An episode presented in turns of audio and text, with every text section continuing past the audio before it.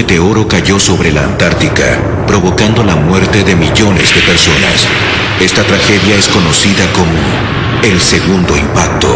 15 años después, un extraño objeto llamado Ángel aparece, enfrentando a las fuerzas de las Naciones Unidas. La organización NERV y sus unidades Evangelion parecían ser los únicos capaces de detener el avance del ángel. Por alguna razón, hay quienes saben que vendrán más ángeles a atacar. Saben cuál es su objetivo. Y saben el secreto que se esconde tras el segundo impacto. Neon Genesis Evangelion cuenta con un elaborado y complejo desarrollo de su historia. Por ello, esta serie es clasificación R, responsabilidad compartida. Recomendamos a los adultos acompañar a los menores de edad y por supuesto, a disfrutar también de una gran obra de la animación. Ya se acerca. Preparen sus ojos. Activen sus oídos. El momento del estreno ha llegado. Neon Genesis Evangelion comienza en 5, 4, 3, 2, 1.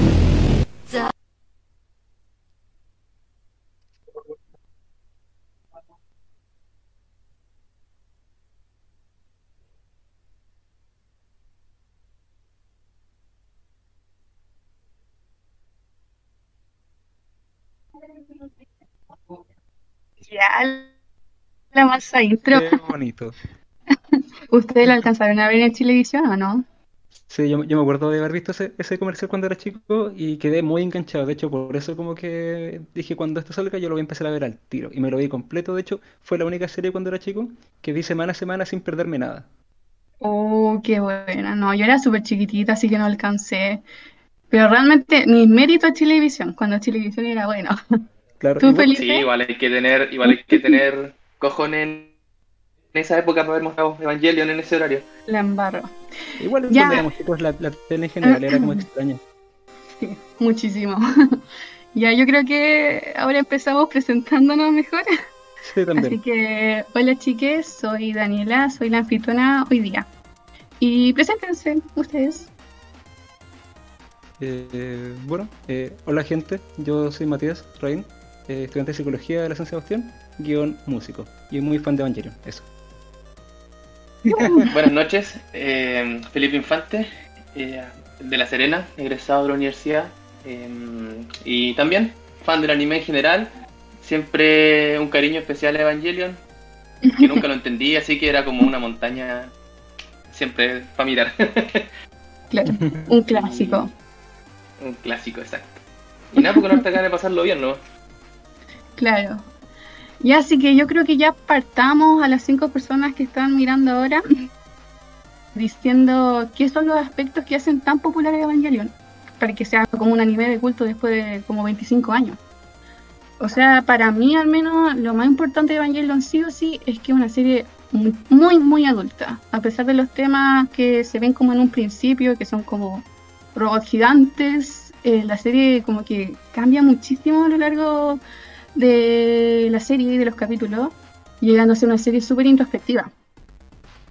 Claro, de hecho, igual yo encuentro que como que lo hace que Evangelion sea una serie como tan de culto, tan importante en, el mundo del anime, eh, esta deconstrucción que hace del mecha, porque igual cuando uno parte viendo Evangelion como que al principio es algo como más o menos inocente, el sentido de que son robots gigantes pegándose contra monstruos, y ya del capítulo 2 te das cuenta de que hay algo oculto de eso y cada, y cada semana se va poniendo más profundo y más denso, y tiene una complejidad que es muy poco aparente y que gana y que hace que valga la pena verla muchas Claro. veces. Cada vez que uno la mira como que encuentra una nueva vuelta de, de algo que no vio en el fondo. Y de hecho algo súper importante que hay que agregar es que, por ejemplo, eh, la serie Evangelion empezó siendo una serie, no, no se basó en un manga, entonces es una serie 100% original. No es como, por ejemplo, eh, One Piece, que ya tenía su manga de antemano. Claro. Claro, esto igual es una, Mm. es una particularidad bien interesante porque mayoritariamente las cosas se hacen al revés. Claro. Eso en, depende también de los estudios de animación, porque algunos estudios de animación como que lideran proyectos que llevan a la pantalla como creativos de ellos mismos. Pero es súper curioso que sea un boom cultural como, como ha sido esto. Mm, Y obviamente creo que es como algo que ya todos saben, que Hideaki Anno, que es el, el creador de la serie, él pasó realmente por un momento súper denso en su vida, eh, muy depresivo. Y prácticamente su, como que, por decirlo, su libertad eh, eh, creativa fue con Evangelion. Y, o sea, no, no, no puedo decir que él superó su depresión porque no lo sé.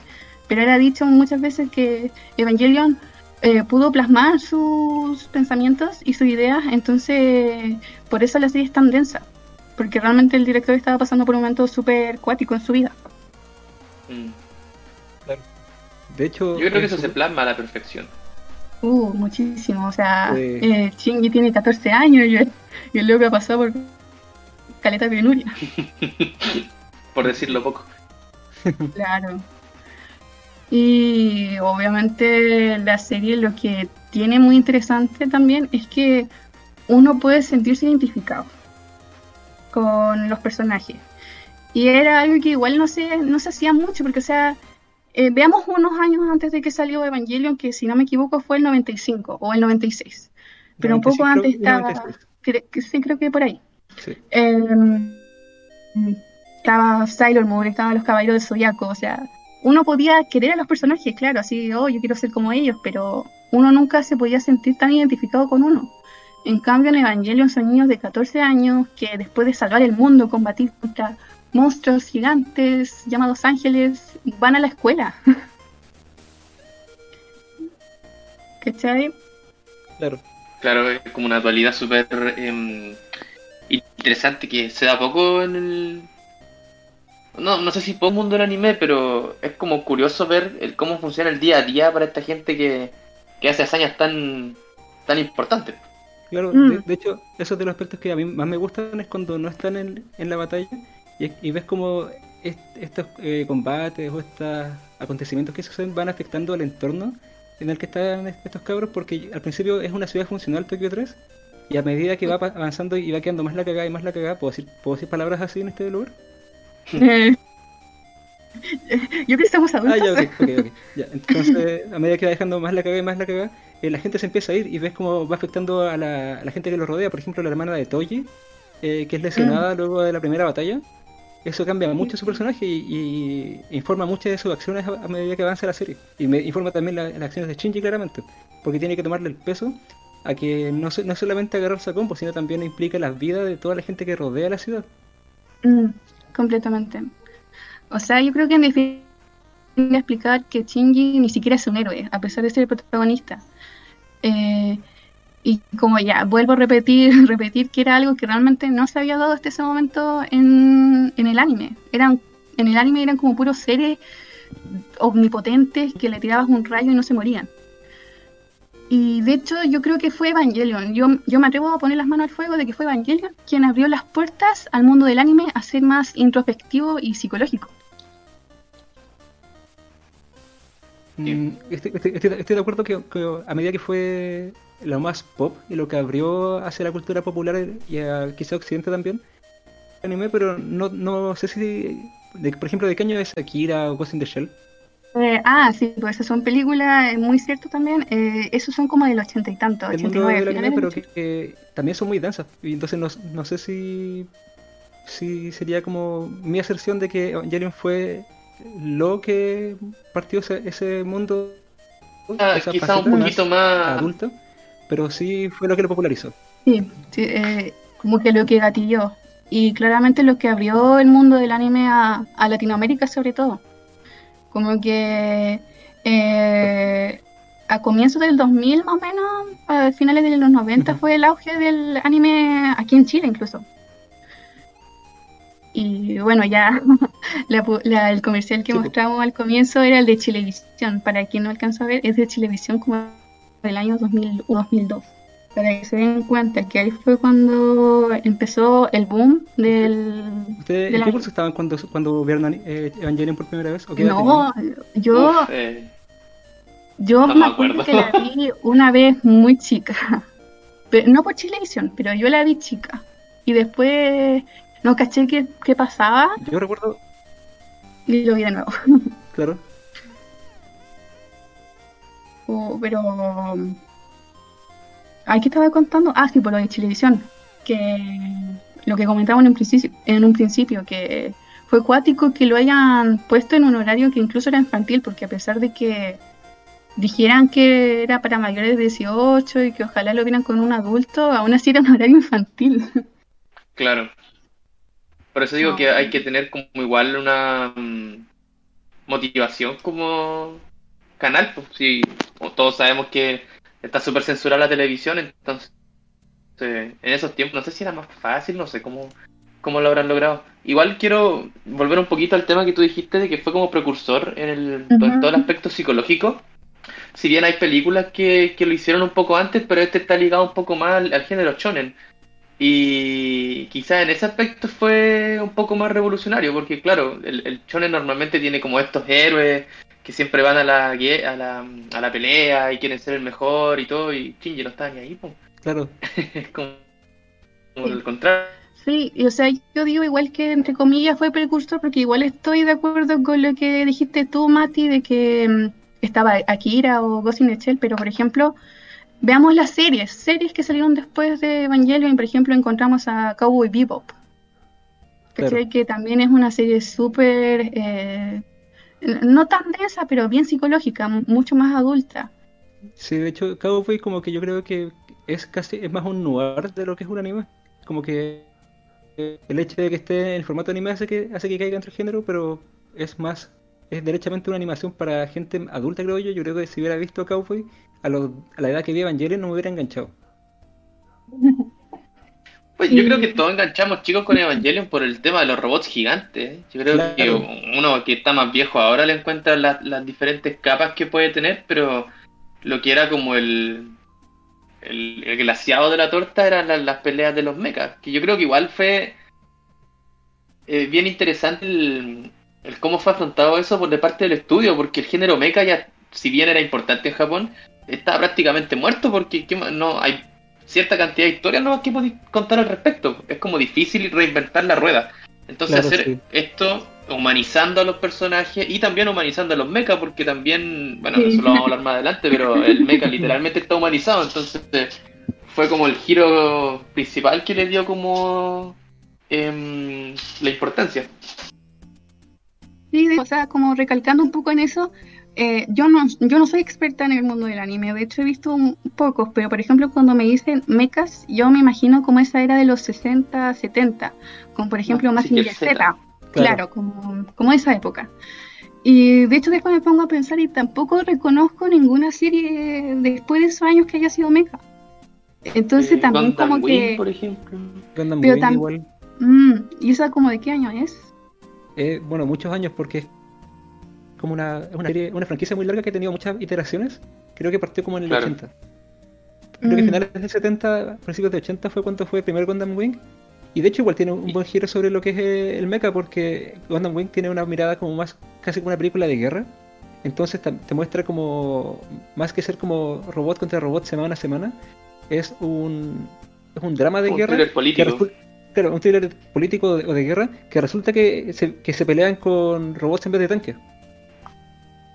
Claro. Mm. Eso es como un accesorio a la historia. Claro. La de mecha que puedo recomendar es Gurren Lagann. Ah, sí, claro, pero sí. esa es relativamente nueva. Igual es de Esa yo no me Claro. pude, no Es- pude como relacionarme tanto con esa, no me gustó tanto, la verdad. Sí, es que igual es una vuelta muy distinta y muy extrema de lo que es el mecha. De hecho, igual es de Gainax, mismo estudio de. Sí. Sí. Mm. Sí, es lo mismo. Eh, y, y claro, y tiene, tiene como todo esto todo, eh, tan exagerado que como es quizá como el equivalente a JoJo's es de los shonen.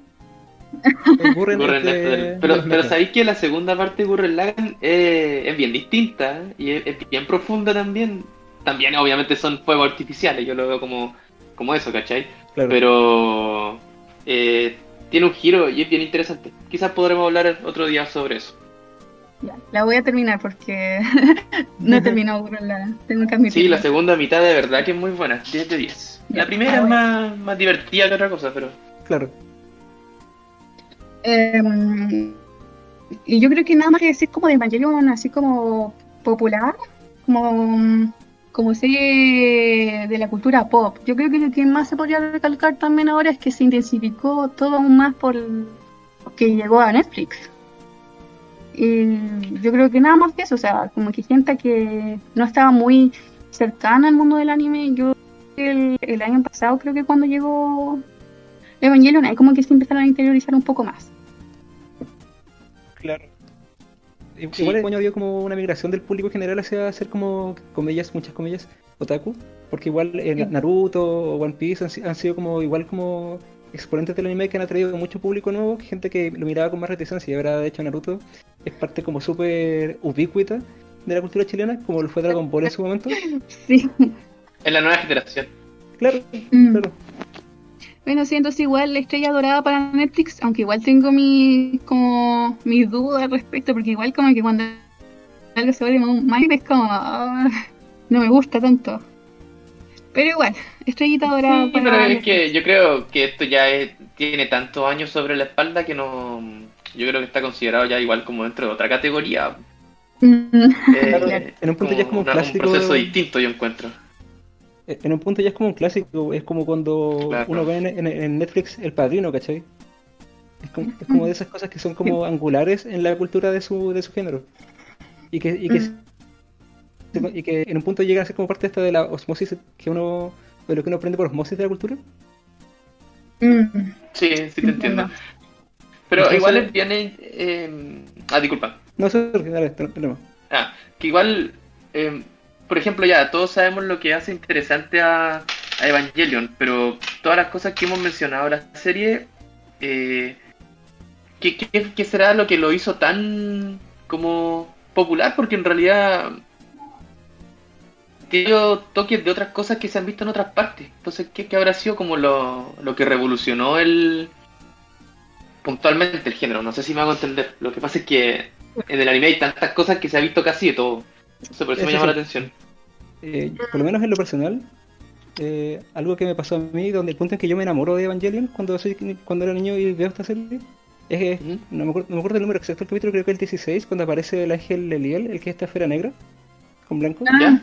Sí, Es, es que para mí fue como- cuando dije así como, esto es algo distinto, porque es un, un- nuevamente un, mecha contra un monstruo gigante, pero que toda la pelea es completamente psicológica. Todo es algo tan abstracto y tan removido de lo que había visto yo hasta ese, momento y que de lo que se había hecho en el, en el, en el anime de mechas hasta ese punto, porque explorar tan de manera tan abstracta la psique de un personaje, eh, creo yo que fue co- es, es lo que es esa segunda mitad de Evangelion a partir de ese punto, cuando se empieza a poner cada vez más introspectivo, menos visual, sino que es mucho más de diálogos y de atmósfera, que es lo que hace que sea como un anime diferente. Porque si, yo- porque si hubiera seguido como siendo ro- robots contra monstruos a combos, creo yo que no hubiera tenido el mismo impacto que ese punto en que deja de ser algo físico y se vuelve algo mental.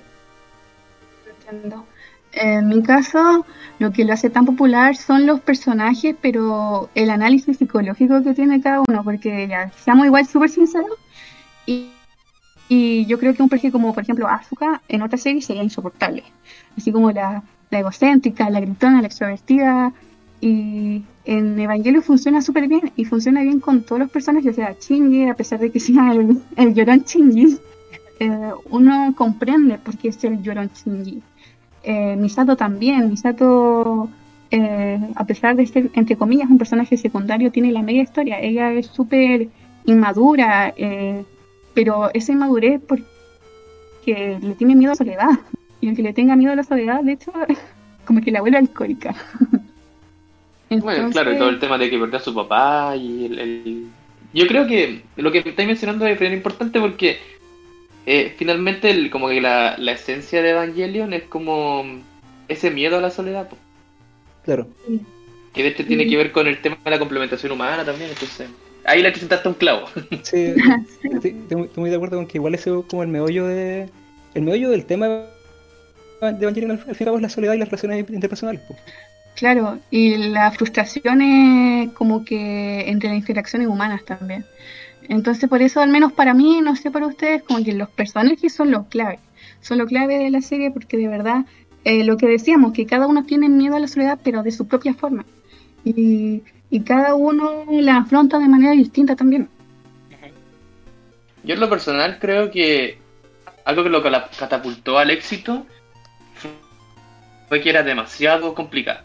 Creo que eso ayudó a que la gente siguiera hablando durante años de qué significa tal cosa y qué, qué era esto y las teorías para acá y las teorías para allá. Creo que eso fue lo que le ayudó a mantenerse. Porque si hubiera sido una serie que te muestra ya, eh, el Eva es una combinación del ángel y el humano y esto funciona así, funciona así, funciona así. Yo creo que la gente hubiera dicho, ah, que entrete, pero ahí qué hago. No Claro. creo que se hubiera vuelto el, el icono cultural que se volvió. Claro, sí. De hecho, no te estoy mintiendo, pero yo he visto tesis relacionadas a Evangelion. Es como lo mismo con Akira, la película, Sí, sí. Claro. eh, que por ejemplo Akira tiene un análisis sociológico. Eh, en Evangelion es claramente un análisis psicológico, incluso podríamos decir religioso. Eh, esto, eh, un paréntesis, disculpa que te interrumpa, un pequeño paréntesis. A todos los que están, están escuchando, eh, más de seguro han visto la película de Akira, pero si es que tienen la oportunidad, lean el manga. Es cuatro Mm, veces más sí. largo y Dios Sí. mío, la historia que... Es muy buena, sí. Gracias por tu aporte, era necesario. Paréntesis dentro de ese paréntesis, es un dato freak, pero hay una, ver- hay una adaptación del manga de Akira que es con los personajes de los Simpsons. Completo. Ay, lo necesito. ¿En Es- es- es- es Akira completo, hecho como cada página por un, un artista visual distinto, con personajes de los Simpsons en vez de los personajes de Akira. Se llama Bart Kira. Ay, lo necesito. ¿Y quién es. Tetsuo? ¿Milhouse? Eh, sí, por supuesto que es Milhouse. Maravilloso. Maravilloso. Eh, es- eso es mi paréntesis. Muy Y bien. yo también cierro mi paréntesis. Em, Ah, ¿En qué eh, estábamos? Yo, yo- yo quería comentar sobre Ah, lo ya. último que dijiste sobre el simbolismo eh, religioso de Evangelion, Ya. que es, es algo que a mí, de hecho, me, eh, a lo largo que a la- he visto esta serie muchas veces, entonces todas las veces que, que la veo como que saco algo distinto acerca de esto, y mi parada hoy en día es que es más bien algo estético. No, no sé si eh, el simbolismo como del hecho de que hayan tantas cruces, eh, o todo el- o la relación con, la, con la, toda la cámara judía que, que hace de repente, creo que es más bien algo estético que algo para, para dar como un significado mayor a la historia. De hecho, eh, recuerdo haber leído una entrevista de- de- con Hideaki Anno, en que mismo decía que em, en realidad como que el objetivo de ocupar tantas cruces y simbología cristiana es porque en Japón es todo algo muy exótico. Para nosotros es lo, es lo normal como, entre comillas, en el mundo occidental, es lo la cristiandad es como la religión, comillas, comillas, comillas, predominante o normal. Entonces, en Ja- en Ja- en- eh, y así y como a nosotros nos parece exótico ver referencias a Shinto o al budismo, en Japón es al revés y lo cristiano es lo exótico y lo llamativo visualmente. Mm, sí, igual tienes razón, aunque igual discrepo un poco, o sea, estoy de acuerdo contigo, pero discrepo un poco en el asunto de que eso es algo bueno también que tiene la serie, que es interpretativa. Claro. Entonces, eh, por ejemplo, si tú quieres ver, hacer un análisis sobre, no sé, el color de la serie, vaya a cachar muchas cosas sobre cómo el color influye en los personajes. Y con lo religioso algo que igual muchas veces se ha ido por ese lado. Por ejemplo, los mismos nombres de Adam y Lilith, que significa, no sé, la semilla del conocimiento, bla, bla, bla, eh, tiene su trasfondo em, religioso. Pero sí, también estoy de acuerdo contigo. Pero, ¿ustedes creen que, mm, que todo esto sea una genialidad a propósito? ¿O es una genialidad que se ha dado con los años de interpretación? Creo que es un poco de ambas cosas, porque el lore que tiene Evangelion es súper profundo y es súper detallado, pero creo que igual mucho de lo que se encuentra es cosas que la- son cosas que, como dice eh, eh, Dani, perdón, eh, es que Sí. Sí. Eh, como, como dice ella, eh, son cosas que uno va agregando en el análisis posterior, casi como un test proyectivo. Es algo que uno va encontrando porque es lo que tú igual colocas o de cierta manera estás buscando. Sí, siempre siempre Claro. va a pasar eso. Que igual Claro. uno va a encontrar la quinta pata al gato, pero igual es interesante a veces hacer un análisis sobre algún tema como ese, el, el simbolismo religioso. Igual- y es que igual, igual pasa eso mucho como con cualquier película que siempre como que alguien ve como un, un espejo y dice así como, y le pregunta al director, así como, oh, ¿qué, qué significa ese espejo para ti? Y el, espejo, y el director jamás en su vida ha pensado sobre es- es- eh, los espejos, pero dice, oh, sí, los espejos son súper importantes porque te dicen como tu verdadero, tu verdadero yo, entonces pensemos que sería Claro. una buena manera de reflejar la psique del personaje. Y el weón lo puso ahí porque era parte de la escenografía, ¿cachai? Y era. En- Entonces, cl- claro, hay, hay mucho lore muy detallado, pero sí todo es todo lo que uno encuentra o lo que el análisis de, de todas las personas que han analizado Evangelion es por diseño, sino que es porque así se, es porque se configura Claro. de esa manera. Mm, Yo creo igual que tiene que ver con, con que él empezó a contar su historia en este mundo que inventó, pero es como una cajita con secretos que, yo, que quizás en el, él en el momento tampoco tenía bien discernido qué iban a significar. Entonces mientras la historia terminó y los años fueron pasando, quizás él empezó también a, a expandir un poco en, en eso. Por ejemplo, lo que ha pasado con, con Star Wars, para bien o para mal. Claro, sí, pues. Es- es- eso es como algo muy normal de cualquier como que ser creativo, que a medida que uno va como revisándolo y va revisando, te das cuenta de distintas como vueltas que le puedes dar. Y yo creo que igual eso es lo que hace que el reveal exista. Sino que, Sí, claro. que Ano dijo así como, oh, podría haberme ido también por acá. Lu- Luego de la, la retrospectiva. Mm, Y de hecho yo creo que también el hecho de que no haya tenido manga antes, igual da mucha más libertad creativa para... Entonces puede poner eh, cosas donde, donde sea, como por ejemplo también quería hablar un poco sobre el, entre comillas, simbolismo también de la vagina en la serie. Que por ejemplo uno lo puede ver como el- lo típico, que es como la vida, o, o todo lo contrario, la frustración sexual que pasaba Shinji, porque admitámoslo, Shinji es como un pervertido. Es que Shinji no es un pervertido, Shinji es un niño de 14 años que está pasando Sí. por, es- por, el- por la, la parte normal de ser un niño de 14 años, que es tu despertar sexual. Eh, Y, cómo- y súmale cómo eso- que tu papá te está haciendo pelear contra ángeles que van a destruir el mundo. Yo creo que Claro, igual y- tiene un, un- y- un- Claro, y la, un- única manera de salvar el mundo es que te metas dentro de tu madre, tener la Más encima, la cabina está lleno de líquido, que es como un útero, ¿no? es bien extraño. Claro. Pero en- en- entonces eh, Shinji como vive con una mujer mayor que es sexualmente muy abierta, vive con Asuka que también ella es- es- eh, está viendo su propia sexual y ocupa su sexualidad de una manera muy distinta que la de Shinji. Entonces, no sé si necesariamente es un pervertido, pero sí es un niño que está muy estimulado por toda su situación. Sí, completamente. O sea, igual dejemos de lado la, lo que pasó con Asuka en coma, pero sí, todo lo que Ah, tiene dice ya. es, cierto. Sí, sí. A, a veces olvido ese punto, como que lo bloqueo de mi mente. No, pero tienes razón. Y. mm, Necesitamos bueno, hablar del. Ah, y- ya, dale, dale. Que, que también, de hecho, eso, lo, que, lo que pasa en el hospital cuando Shinji se masturba con el cuerpo de, de Asuka, eh, yo creo que igu- igual es eh, un reflejo de la, de la frustración sexual que, se- que Shinji siente por su, uno, su edad y su falta de conexión con las personas. Mm, completamente. Eh, delante estaba hablando de los análisis de personajes, pero creo que no lo abordamos tanto. Para ti, como ¿cuál crees que es el personaje como más interesante de la serie? Dejando de fuera a Shinji, porque Shinji es como el más bacán, El- más importante. pues. El más Sí, por eso. Eh, en lo personal, creo que, bueno, ahora la última vez que lo vi para, en preparación para este podcast, eh, el, perso- el personaje que más me, me llamó la atención, y esto va a sonar como super hipster, pero fue Ujú. Kaji. Mm, entiendo. Kaji, ¿Y por qué? Eh, bueno, de- yo siento que él tiene como su, como una película o un anime paralelo sucediendo en el que él, es que es como toda una trama de espías y de información y desinformación, su relación con Misato y con Ritsuko. Y, ¿Sí? y me, me gusta la manera en que su... Un pequeño problema técnico, pero volví. Oh, ya, bueno. No te, te preocupes. Qué bueno. Eh, entonces, me, me gusta como, como todo, su, todo su, su hilo argumental se trata acerca de su, de su verdadera identidad. Porque Kaji no tiene como problema tanto para conectar, o por lo menos para aparentemente generar relaciones con la gente, pero creo que su mayor como frustración es que no sabe, que no conoce su, no puede presentar su verdadero yo. Que tiene que presentar a este Kaji seductor y que, Sí. y que es como súper despreocupado para pasar piola de que en realidad tiene que eh, llevar en sus manos la información y lo, lo que puede ser como la semilla de la destrucción de todo el mundo. Y tiene que Mm. ocultarlo de Misato y tiene que ocultarlo de sí mismo también a veces. Mm. Realmente es súper interesante. Realmente yo a Kaji lo tenía como lo que es, entre comillas, que es un personaje secundario.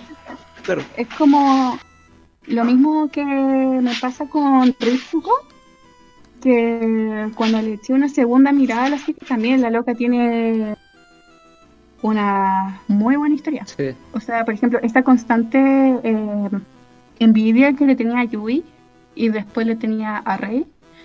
Y, y como que siempre quería estar con Yendo. Y en la serie, si bien se aborda, como que igual pasa desapercibida a veces. Claro. Entonces yo, eh, yo siento que igual hay que darle como una segunda mirada a, a varios, varios personajes, porque yo creo que igual se nos quedan caleta debajo de la manga, porque nos enfocamos siempre en uno. Bueno, yo creo que eso igual es bien importante de por qué el mundo se siente tan vivo. Porque finalmente, incluso cuando el anime parte, te lanzan de lleno a Tokio 3 y con al tiro con el ataque del ángel. Entonces uno dice al tiro como, oh, ¿qué pasó aquí? ¿Para dónde vamos? Porque el mundo funciona como está funcionando. Y eso habla bien de una cohesión que tiene también el creador. Sí, completamente. Y tú, Pipe, o sea, la misma pregunta que le hice a Matías, como ¿cuál es tu personaje, entre comillas, favorito? ¿O el que crees que tiene mejor análisis psicológico? Mm, pen, pen. Pues Eh, en realidad, yo creo que Yendo. Fuera de que Uh. sea un desgraciado y todo lo que tú queráis, pero creo que está tan trastornado y viene de un problema también, un trastorno por, por amor. Entonces, creo que es bien interesante el cómo está afrontado de que por culpa de, de una pérdida se están enfrentando al, al inminente apocalipsis. Y de hecho, el, el- el tema de la complementación humana eh, es demasiado interesante cómo funciona de por sí. El tema de que todos vuelvan a ser uno solo, para nunca estar solo de nuevo. Entonces, encuentro que si bien está totalmente chalado, eh, es el personaje más interesante de, de la serie. Uy, ya que hablaste de la, ya que hablaste de la complementariedad, hablemos de, Pero vamos de ir. cuéntanos tú el tuyo, cuéntanos tu personaje que más Sí, te llama la atención. Ah, sí, pues sí lo dije. eh, Ah, o sea, eh, sí, Ritsuko. O sea, igual, si nos vamos por el personaje así como más conocido, tendría Asuka. Yo la primera vez que vi la serie, yo la odié, la odié, la encontré un personaje detestable. Pero cuando ya supe su historia, eh, también me pude sentir, entre comillas, un poco más cercana a ella, no porque me identifique, sino porque sentía que, de hecho, de todas las ramas del personaje, siento que es la que más entiende a Shinji.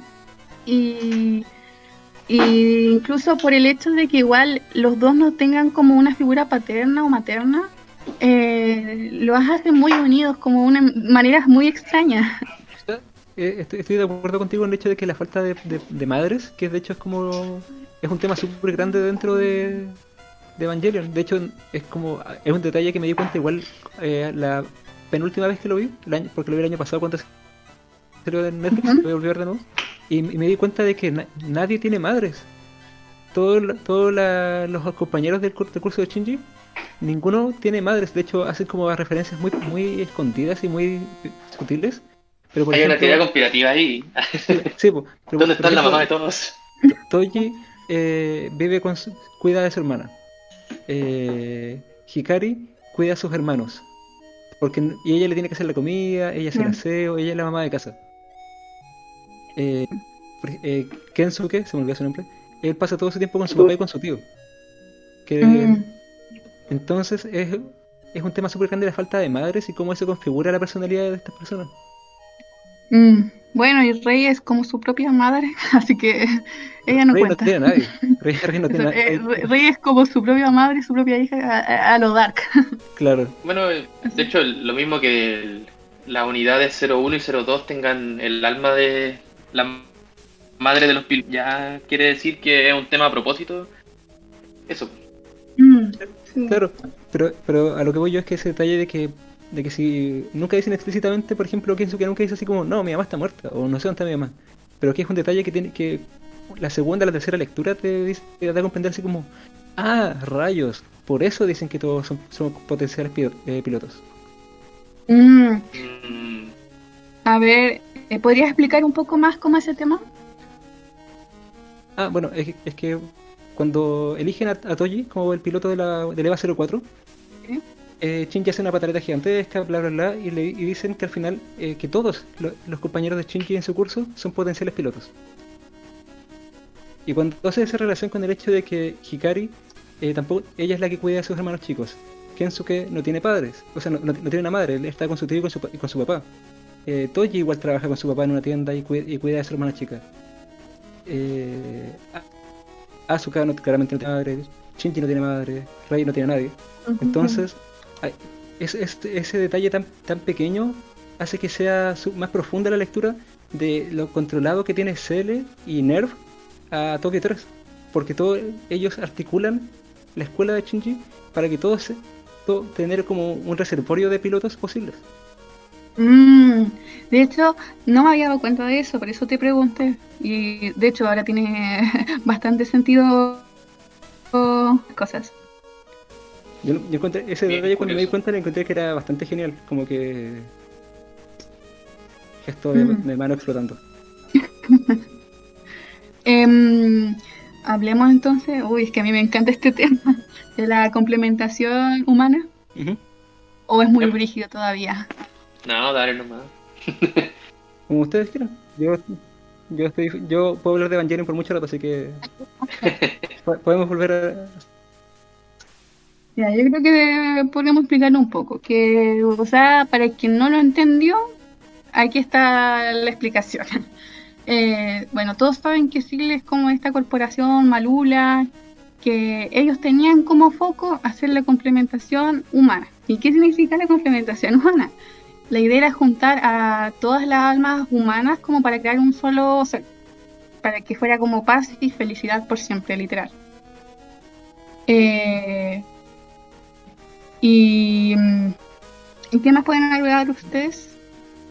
Yo creo que el, no el proceso, el, el o sea, yo creo que estamos full spoiler acá, ¿o no? O Sí. estamos...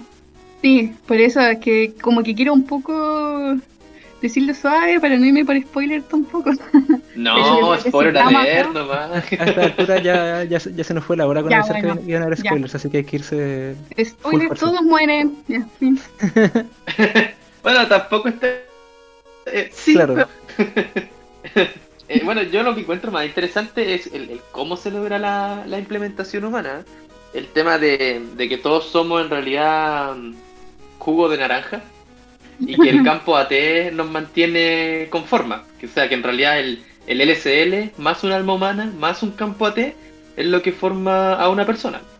Entonces la, la complementación humana era eliminar el campo AT de todas las personas del mundo, cosa de que todos nos hiciéramos uno. Como que esa era la, la forma de lograrlo. Yo no tenía idea, lo vi en un video y dije, ¿qué? ¿Qué? Sí, yo Claro. igual, porque igual, o sea, para llegar a la complementación humana se tienen que pasar por dos procesos antes, que es el tercer impacto, y es la, el tercer impacto de esa unión entre Lilith y Adam. En la película de No Evangelion, cuando Rey se vuelve gigante, ahí es cuando ocurre el tercer impacto. Después ocurre la instrumentalización del alma, que es cuando ya ocurre esa complementación en que to- todas las almas se unen en una sola, en una individual. Claro. Y de ahí, en ese proceso de la instrumentalización, es cuando eh, se neutraliza el campo AT. Y cuando cada uno como que deja su forma humana y se vuelve el, el juguito de naranja. Y supuestamente lo que Kendo quería lograr era él tomar como control de eso y hacer como una utopía.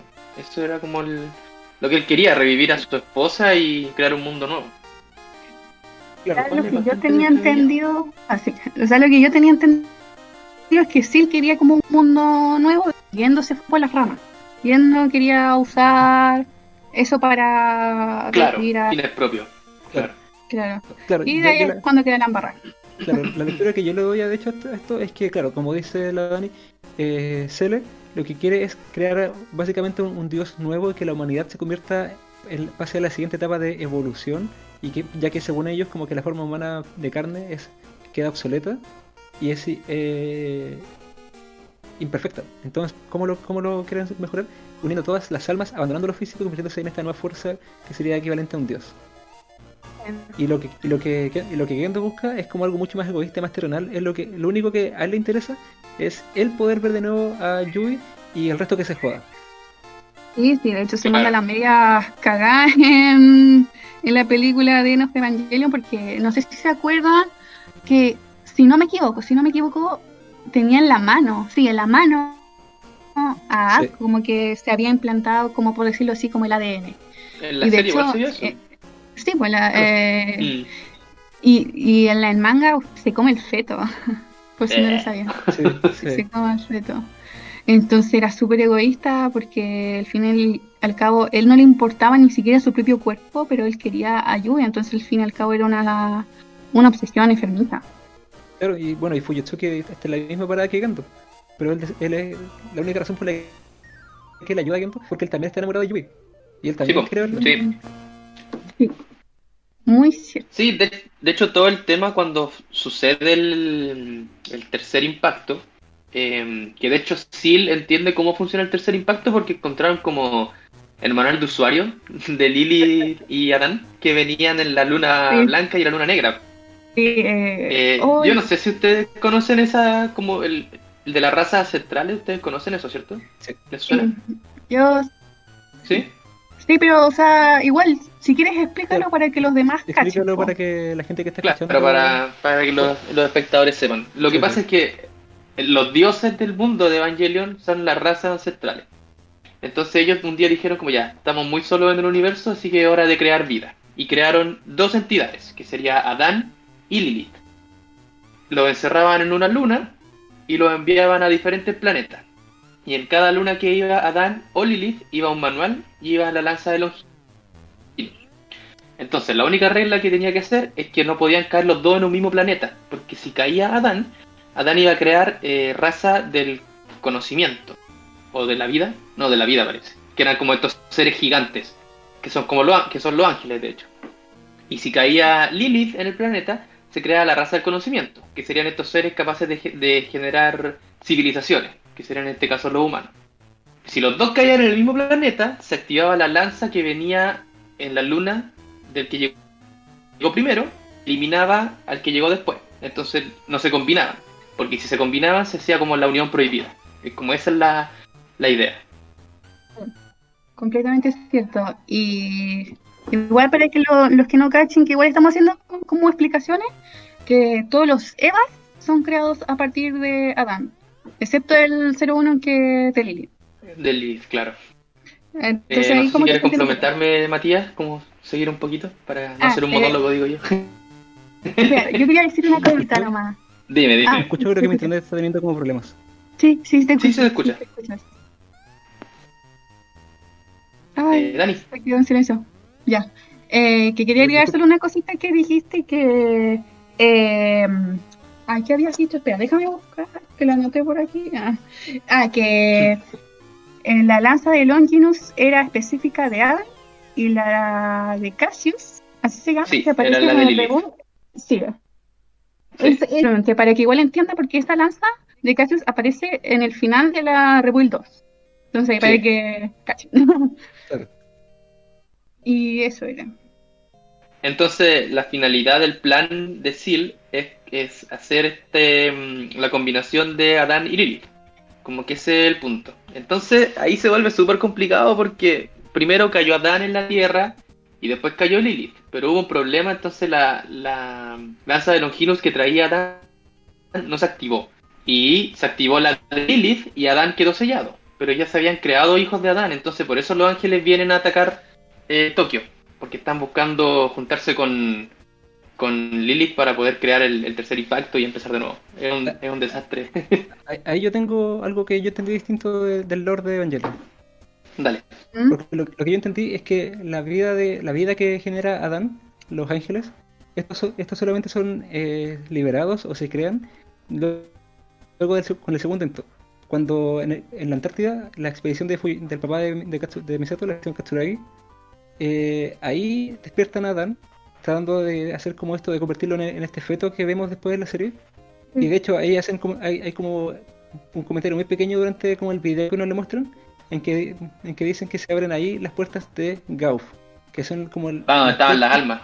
Claro, las puertas donde vienen las almas y ahí es cuando Claro. se abren las puertas de Gauf y luego de eso, Mm, 15 años más tarde empiezan a aparecer los ángeles. tienes razón. Sí. Sí. Claro. De hecho, em, quiero decir algo. No, no, no sé si puedo hablar de una teoría ahora. Habla. No sé- sí, No sé si me dejan. Ah, Adelante. es que, Esto es una eh, conversación gigante. Dale. Ya, ya, ya que tengo su permiso, es que en esos flashbacks que tiene Misato sobre cuando estaba en el segundo impacto, en ese momento, hay algo muy extraño y es que, ¿cómo es posible que una misión super ultra secreta, eh, eh, un padre lleve a su hija y a la Antártica, así, al Polo Norte, perdón? ¿Cómo es posible? Y eso tiene una razón supuestamente y es que Misato iba a pilotear el, a Adam. Y Mm, no sé si se han dado cuenta que Adam, eh, cuando lo muestran como ese ser como de luz, como que se alcanza a notar como una, una especie de hombreras, que son esas típicas que tienen los Eva. claro. Entonces, por eso ahí supuestamente se dice que ella iba a pilotearla, porque además cuando se encuentra a, a la... Ella estaba en esto, en como estas cápsulas que van en los EVA. Claro. Y además hay que decir también que ella tenía 14 años. Entonces igual da como Claro. Al menos para mí, para mí, sí, de hecho sí estaba ahí para pilotear a Adam. Y de hecho por eso quizás siente una cercanía con Shinji, porque ella, entre comillas, pasó por lo mismo. Entonces también Bueno. por eso decide llevárselo a su casa o quizá algo. De hecho, en el review, eh, Kaworu pilotea a Adán. Mm, Porque el, el Adán que, el Adán que está en la luna, en, el- en las películas de después, eh, le ponen también todo este aparataje encima. Y es el, el EVA 06 que Kaworu pilotea. claro. Entonces ah, es probable sí, que, que Misato haya sido como elegida. sí. A mí no me sorprendería en absoluto porque de hecho igual si lo pensáis, eh, es muy coherente con lo que pasa igual con Asuka y con Shinji, que ambos estaban presentes. Eh, por- o sea, bueno, Shinji estuvo presente igual cuando hacen el experimento con el EVA 01 y queda atrapada el alma de, de su madre en el, en el EVA. Y Asuka igual ella está presente cuando hace el experimento que vuelve loca a su mamá. Mm, sí. Entonces, eh, quizá como esta, esta necesidad de tener como presente, presente a- al, piloto futuro piloto en el, en el momento del experimento, quizá hasta iban a ocupar como el alma del papá de Misato, ya que eh, Adán es como, una, es como un ente, entre comillas, masculino, por lo menos en la, en la cábala judío cristiana, no sé cómo, si tendrá como un sexo definido en el anime, Mm, pero quizá como, es, como esta fuerza masculina, quizá el primer intento, la primera idea fue ocupar un alma, un alma masculina. Mm. Claro, pero igual esta-. Esto, esto igual es como especulación eh, salvaje. Sí, igual ahí, ahí para los que están escuchando, ahí saquen sus propias conclusiones. Nosotros solamente lo dijimos. No somos portadores de la verdad, solo Claro. somos profetas de las ideas. Yo, solamente puedo hablar de la verdad del final final de Evangelion, de, los, de cuando termina los- el anime y, y la ¿Tú película, tienes la verdad absoluta del final de Evangelion? Te- Tengo la, tengo la verdad más, más so- sostenible eh, en base al texto evidente de ambos, creo yo. Ah, ya, ya. Pero deje- dejemos esa como para el final. Pa' más como, ratito. oh, para las- sí, sí. Claro, Para que no se vayan, jóvenes espectadores. Yo creo que podríamos tomar un poquito lo que son las builds, como un poquito, porque igual, según yo, tampoco tiene tanto análisis como, por ejemplo, eh, de los Evangelion. Uy, yo creo que Entonces, tiene demasiado análisis. o sea, al menos para la mí, verdad. que, eh, las rebuild. Ah, Así que, a ustedes dos, como que, ¿qué les parece esas películas? ¿Realmente era necesario o, o simplemente es como estrategia de marketing? Eh, Matías. Eh, ah, bueno, eh, mi relación es como complicada porque la primera es cuando vi el 1.111 eh, Ujú. pensé como ya este es un remake demasiado grosero, ¿cuál es el objetivo de hacerlo exactamente igual de nuevo?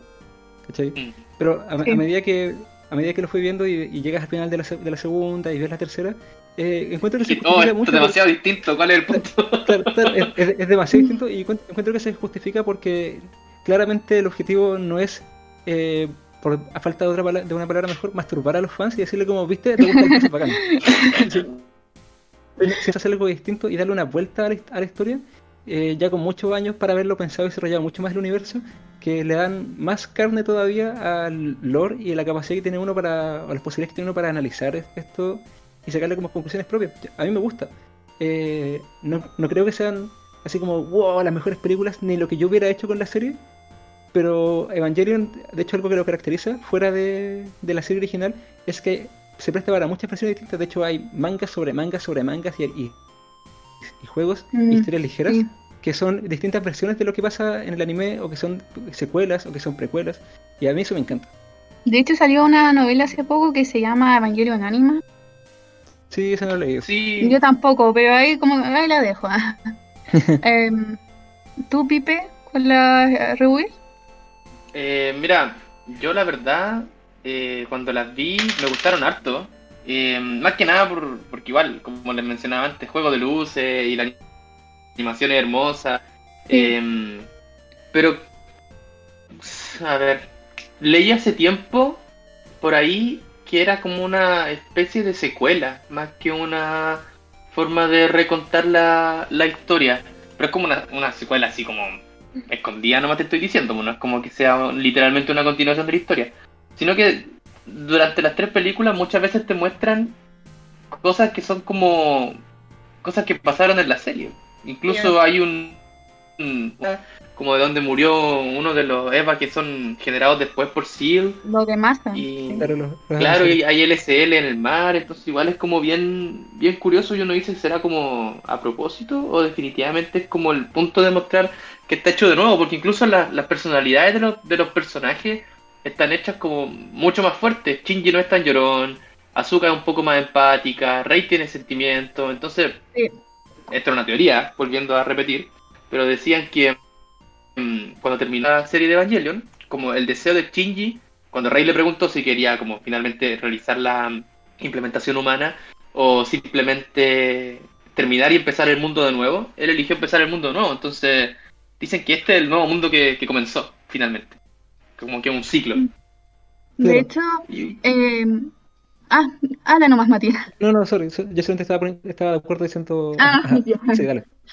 Ah, eh, es que eso que tú decías como como primera película, que ahí se ve sobre todo que es como una recapitulación, por decirlo así. Es como lo mismo, pero un, un par de cosas distintas. Y de hecho, yo sinceramente no me he terminado el manga, pero hay un capítulo que es como crucial para cualquier fanático y es precisamente como cuando ocurre el tercer impacto. Y Shinji se queda solo. Y esto eh, lo estoy diciendo, ocurre en el manga. Y la Yui, en el ama del EVA 01, le dice a Shinji que él va a renacer y morirá en un ciclo interminable. claro. Y después. Y de hecho se conoce de nuevo con Asuka. Sí, y de hecho, después del manga, unos capítulos después, claro, pues, aparece Shinji como que renació de nuevo. Entonces se supone que vendría después del manga a Rebuild. Claro, Por eso es que igual harta gente queda como colgada en lo que es Rebuild, porque realmente, por ejemplo, yo la primera vez que vi, la vi, la Rebuild, también quedé así como, oye, pero estos son los primeros seis capítulos, ¿qué me está Claro. mostrando? Pero después, si, si cocha eso que digo yo, y como que igual tiene su sentido. Claro, de hecho, igual, igual tengo ese- harto rato como la, la idea de que en realidad, más que ser. Esto es- no sé si can- canónicamente como que sucede algo que. Igual he visto teorías de que supuestamente como que la raíz cuántica como que le ofrece a Shinji la posibilidad de, de rehacer todo y qué sé yo. Y no sé si hay algo tan evidente como en el texto de la serie, pero sí creo que esto es como una vuelta, de, eh, como una nueva vuelta, un giro de la rueda, pero con, un- con unos grados de, de desviación que en largo plazo hacen que sea completamente distinto el desarrollo de- del tercer impacto. Mm. Y que generan un cuarto impacto y después va a haber como un décimo impacto. Sí, o sea, como lo que dice Yui, que al final es como un ciclo interminable. una- un- de hecho, creo que igual está relacionado como a cómo termina el The End of Evangelion, que se llama One More Final. Sí. Que es Como como esta, esta pequeña coda que tiene al final. 10 capítulos, o sea, 10 minutos, perdón. Sí. Y de esto que tú la idea decías, que, ¿Mm? de que ya decir, que lo que tú decías como de que Rey le hubiese dado la opción como de volver, algo así dijiste, ¿no? Oh, creo que se cayó el amigo. No parece, me quedé colgada. No, no, o, o sea, cre- creo que volví. eh, a Sí, ver. ahora volviste. volviste. que te preguntaba que si tú habías dicho como que Rey le había dado la opción a Shinji como de volver, como en el tiempo, por decirlo así. Creo que se cayó de nuevo. No está. Bueno, yo puedo responder eso, em, al menos lo que yo entendí. Lo que pasa es que cuando, cuando se une a Dan y Lilith, eh, se crea este ser que es rey, eh, gigante. Porque en realidad cuan- eh, lo que hicieron ellos fue separar el alma de Lilith, pusieron la mitad en el Eva 00 y la mitad en Rey. Sí, Entonces, cuando Rey se junta con Adán, que fue cuando em, Gendo toma el, el feto en su mano y lo pone en Lilith, y ahí estaba Rey, bueno, eh, todo el tema de Rey gigante. Sí. Em, claro, e- ella habla con Shinji, le, le da como la opción, pero no es como retroceder el tiempo, sino como que le dice em, que el mundo seguirá. eso es como el, como el tema, como que la gente eventualmente va a volver, porque de hecho por eso eh, vuelve Azuka, Azuka estaba, estaba muerta, Claro, por lo que yo recuerdo. ahora volví, ahora volví, eh, permiso. Ahora sí, ahora sí. Sí. Eh, eh, claro, de hecho estoy, estoy de acuerdo contigo que Az- Azúcar vuelve, pero Azúcar es distinta, ¿cachai? Porque su apellido es distinto. Claro. Entonces, Sí, entonces eh, esto sugiere como que algo en la historia cambió eh, sutilmente y cambia mucho su personaje. Igual su personaje de hecho es más autosuficiente que la primera, la primera vuelta del asunto. Claro. Es como, y de hecho yo creo que esto es como una especie de bis del asunto. Me gusta lo que chat, el tema de los siglos por el karma. Ah, Me, sí. me gusta eso, porque en realidad eh, una cuestión que se siente mucho en, en Evangelion es como la culpa. Y creo Sí, que eso es como la fuerza motivacional que mueve a todo. Shinji se sube a Eva por, por la culpa que siente de que puedan subir a, a Rey de nuevo. Eh, Gendo crea toda esta cuestión por la culpa que siente de que su esposa se, se mató. Entonces finalmente la, la culpa kármica es como algo que se ve muy fuerte aquí. Y bueno, y de hecho estamos hablando generalmente de ángeles y básicamente demonios, que los demonios a mi parecer en este caso serían los seres humanos. Mm, sí, completamente. Entonces, ya, sí estoy emocionada. Démosle con End of Evangelion, ya que hablamos un poco de la rebuild, porque creo que eh, no se me quedó nada más. Bueno, se me quedó una teoría, pero, Dale. Eh, pero- alguna igual teoría. Creo que ya todos lo sabemos, igual que es la teoría esa del, del como el buque temporal que hay, que es ese sí. que de verdad como que uno queda como para adentro cuando ve la primera película que no entiende por qué, si todo es como lo mismo entre comillas, está eh, literalmente pasó después del tercer impacto. Entonces hay una teoría que dice, eso que ustedes están hablando, que supuestamente eh, cuando ocurrió el tercer impacto, ella estaba simplemente azúcar con Shinji solos en el mundo, eh, como por decirlo así, los fantasmas o las almas de, de Kaworu y Rey, como que les dieron la opción a ellos dos de volver en el tiempo. Pero había una cosa, y es que Shinji con Asuka habían tenido una hija. Y esa hija se llamaba, se llamaba Mari.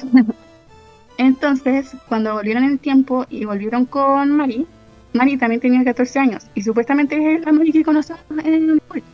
Y es por eso que Mari, por ejemplo, cuando ve por primera vez a Shinji, como que lo huele como mm, el olor agradable del, del LCL. Ella Sí, tenía po. como, como una obsesión con, con ese olor en particular. Y lo más probable es porque, bueno, siguiendo esa teoría, es porque ella nació y, y vivió la mayor parte de su vida en un mar rodeado de... Y además, como que lo más importante también es que ella pudo pilotear en la segunda película el Eva 02, que era el Eva de, de mm, Asuka. Entonces, como súper extraño, todos sabemos que como que tienes que tener una conexión muy fuerte con, con los Evas para pilotearlo. Y ella se sube así como de la nada y lo sabe pilotear. Entonces quizás porque tenga una conexión con el alma que está dentro, que vendría siendo el alma de la mamá de Azuka. Y según esta teoría, la, la voy.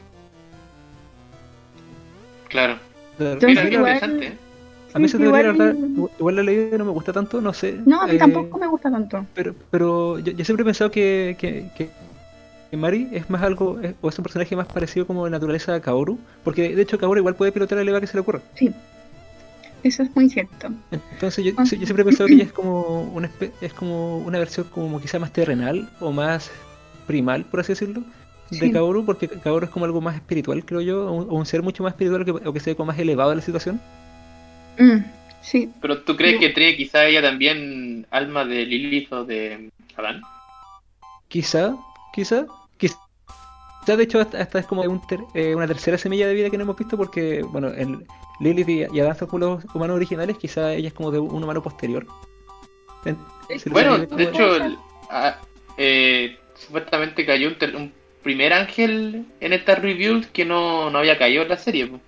Que era como Claro. este esqueleto que estaba ahí, que después explotó. Ah, el tercer ángel. Sí. Sí. El que era como. Era como un gusano, algo raro. Sí, era como una serpiente de- con- esquelética. Sí, Entonces quizás puede ser algo por ahí, porque narrativamente hablando, igual si te van a meter ese ángel que no existía antes y te meten este personaje nuevo, que puede pilotear Evas también, quizás puede ser por ahí la cosa.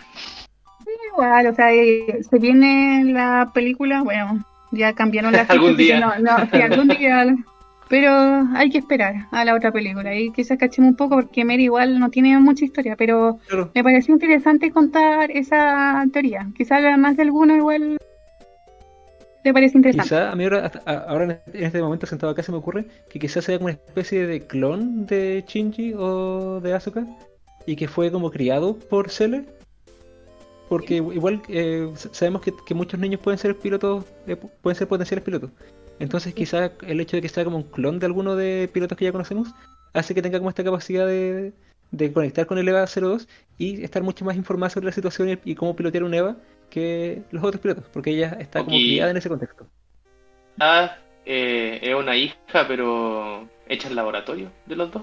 Ahí ya nos fuimos en otra teoría, pero No. tiene sentido, pues sí, supuestamente Shinji estuvo dormido 14 años dentro del EVA 01 y Asuka estuvo también desaparecida por mucho tiempo, entonces son 14 años justos también, no, no es como cualquier número. Mm, sí, claro. Bueno, ahí queda interpretación de, de cada uno. Interesante. Ahora Oh. sí, vamos al material fuerte. A the end.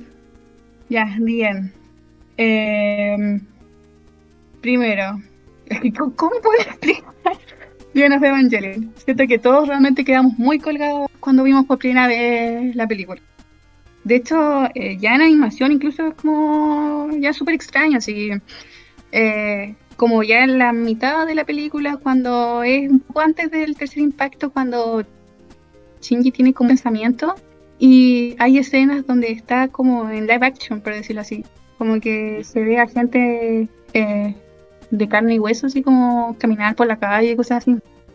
Mm. Entonces, ya desde el comienzo nos damos cuenta de que esa película es particular y es única. No sé qué opinan ustedes al respecto. Eh, dale tú primero, Pipe. Mira, yo encuentro que, mm, que tuvieron que darle como esta, este aire tan especial a la película porque el final de Evangelion, si bien dejó demasiadas dudas, igual es icónico. Hablando del final de la serie, el último capítulo que fue eh, que no fue terminado por el estudio porque se le acabó la plata. Igual es icónico porque marcó un antes y un después en lo que podía y no podía hacer. po. Porque ¿quién se atreve a mostrarte un capítulo así para una serie que fue tan como profunda? Porque por un lado tenéis la genialidad, lo que significa el capítulo como una metáfora gigante, pero también tenéis toda esta cuestión de, oye, ¿qué me acabáis de mostrar? Puedo dar un final en serio. Entonces, obviamente yo creo que tiene sentido que la película tuviera como esta esto de ser más complicada, como para también conectar con eso y que no se pierda como la, la interacción entre las dos partes. Mm. Y de hecho, igual algo súper bueno que pasó con Diana of Evangelion, igual no tiene mucho que ver, pero salió casi un año despu- después de la serie. Y quería agregar eso nomás. igual es como se nota que hubo un cariño, porque hay mucha gente que, que como que odia a Diana of Evangelion porque no explican el final. Pero se nota que hubo un cariño porque lo hicieron eh, después de un año, o sea, eso es súper poco tiempo. Entonces quería agregar eso nomás. A mí lo personal yo- es un buen final. yo encuentro que, que, que no te hayan explicado el final también demuestra que finalmente el espectador está viendo lo que está sucediendo desde los ojos del de Shinjo o del piloto. Entonces, que no te expliquen, porque si literalmente yo estuviera aquí en mi casa y veo ángeles descendiendo del, del cielo y mi mamá se convierte en jugo naranja, eh, ¿qué está pasando? Claro. Entonces, creo que te, dan- te intentan dar como esa sensación, como de que en realidad el humano eh, intentó llegar como a Dios mediante los Eva, que son como la conexión entre los ángeles y el, y el humano, y falló de forma terrible. Entonces, el- la sensación de no saber qué está pasando creo que está bien lograda para el contexto. No, no creo que fuera necesario. Claro, La hecho, si, lo pensáis como que Shinji tiene menos información de la, de la que tiene uno, uno. Uno tiene poca información sobre lo que pasa en la serie, pero Shinji no tiene nada de contexto, nadie le explica nada. No, si pasas todo- toda la película llo- llorando, más que en la serie. Claro. Pobre, sí. poquito. O sea, sí, pero igual en ese punto yo creo que es justificable que Shinji esté tan traumatizado porque piensa que Kaoru, que fue la Y- una que fue amable con él. Ah, ¿Cómo? ¿ya? Ah, me Ah. perdí, creo que se me cayó mi net. Sí, tuviste un problemita de internet. Ah, chuta. Perdónenme, tengo problemas de conexión. Pero sí, ¿qué estaban hablando, perdón? Ah, eh, que yo estaba diciendo que era como justificable la, la, la postura o lo traumatizado que está Shinji y lo inutilizado emocionalmente que está al principio de, de The End of Evangelion, porque piensa que tuvo que matar a Kaoru y Kaoru es la única, Ángel o no, la única persona que ha sido incondicionalmente afectivo y, amable con él. Sí, completamente. Porque ah, Mis- Misato ama a Shinji, ¿cachai? Na- Nadie, nadie puede decir que, que Misato utiliza a Shinji, pero aún así su amor y su cuidado de Shinji está condicionado porque sea piloto de, de Leva. Claro. Y uno a los 14 años también cuestiona mucho más quién te quiere y quién no. Pues entonces, si tenía esta niña que trabaja para tu papá, como, nada, realmente no me quiere, pues, como, soy pega. Claro. En cambio, ca- tú es, pues, todo, el rato es amable y incondicional con Shinji. Entonces, el hecho de tener que matarlo por orden de sus padres, por, la- por el peso de la situación, porque si no se acaba el puto mundo, eh, va a pesar sobre ti pues, y te, y te va a dejar traumatizado. Yo, yo creo que mínimo un par de semanas, que es como lo que se demora entre que pase cada pe- película y serie. Mm, sí, sí, es cierto. Sí, al final Kaguru fue como el gran apoyo emocional que necesitaba Shinji porque además como que lo ayudó a ignorar lo que pasaba a su alrededor eh, eh, en el momento en que Kaguru estaba con él. Entonces igual poniéndose en los zapatos de Shinji, el tener que haberlo matado, uy, esa escena es espectacular, o sea, la música y todo. Es, es tan, es tan ansi- angustiante. Y Sí. Dura como cinco minutos y dura caleta. Pero Claro. es cuático. Acá está leyendo el chat y Ignacio González dice, The End of Evangelion, la única película que ha dejado más dudas que respuestas. Y no puedo estar más de acuerdo, completamente. Pero igual una vez que lo entiendes, se vuelve arte. Claro. Así que, ¿hay alguno que quiera explicar un poco cómo la serie?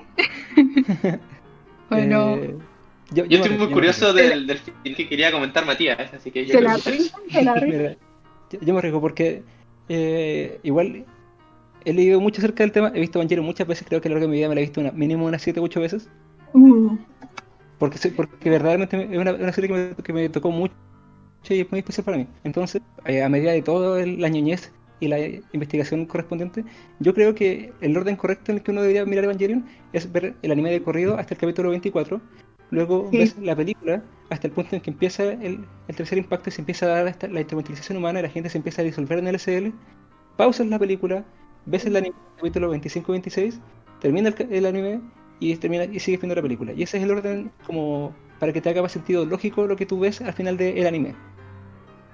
Y creo que sí, de hecho, igual una de las cuantas veces que lo vi, lo vi de esa Claro. Entonces, eh, lo, lo que hace, lo que uno ve durante el final de la, de la serie del capítulo 25 y 26 es el proceso mental que vive una persona cuando su identidad y su alma se están disolviendo en este mar de otras almas, en el que te tienes que confrontar contra no solamente eh, no solamente contra las otras personas, sino que contra ti mismo y te tienes que con- confrontar lo que es tu identidad, que de cierta manera destruir ese, ese como el ego para poderte disolver en este más, en este más, ¿cachai? Sí. Y, y que creo que está muy bien, muy bonitamente representado durante The End of Evangelion, está muy, está muy bien representado cuando Shinji está acostado y está Rey sobre él, unidos por la cadera y, y ella con sus manos unidas en su pecho. Ujú. Creo Sí. que es una excelente repre- representación de, de cómo es el mundo cuando estás de, de cuando no hay divisiones y, cuan- y Mm. cuando tiene y cómo tiene que haber eh, eh, aceptación incondicional. Entonces, es, eh, de la serie es cuando Shinji se da cuenta de que, claro, es quizá más sencillo y es menos doloroso el estar unido por todas partes a, la otra- a todas las otras personas, pero ahí no- si, si no estoy dividido y no tengo bordes y no hay una percepción mía sobre mí mismo y externa sobre lo que soy yo, eh, no, tiene, no tiene como sentido ser humano, porque la naturaleza del humano es su percepción de, mediada a través de la percepción de los otros. De Mm. hecho, esto es algo, algo de lo que hablaba Lacan, que el estadio del espejo, cuando la persona se empieza a dar cuenta de, de cu- cómo la identidad se construye a través de la percepción que tiene uno sobre lo que el otro percibe de ti. Mm, claro. De hecho, sí, no. mm. Sí, sí, No, sigue. Ah, sí, nomás, sí. Ah, Te interrumpí, perdón. Bueno, entonces lle- llega este punto en que Shinji se da cuenta de eso, decide que esta no es la forma en la que él quiere vivir, que decide dejar de escaparse del dolor, porque escapar del dolor sería irse a este mundo donde el dolor no puede existir porque estamos todos unidos. Y Mm. que lo- y entonces, y decide detener el tercer impacto, eh, su, su inconsciente o la representación que tiene él en su mente sobre las, las personas que lo rodean, lo felicitan por este como insight que tiene en este momento de darse cuenta de que en realidad el dolor es necesario y es parte de lo que hace que exista también el placer y la felicidad. Lo felicitan, hombre de todo, Shinji detiene el tercer impacto, eh, fin de la película, fin de la serie. De hecho, justo eso iba a comentar, pero no lo pudiste haberlo dicho mejor.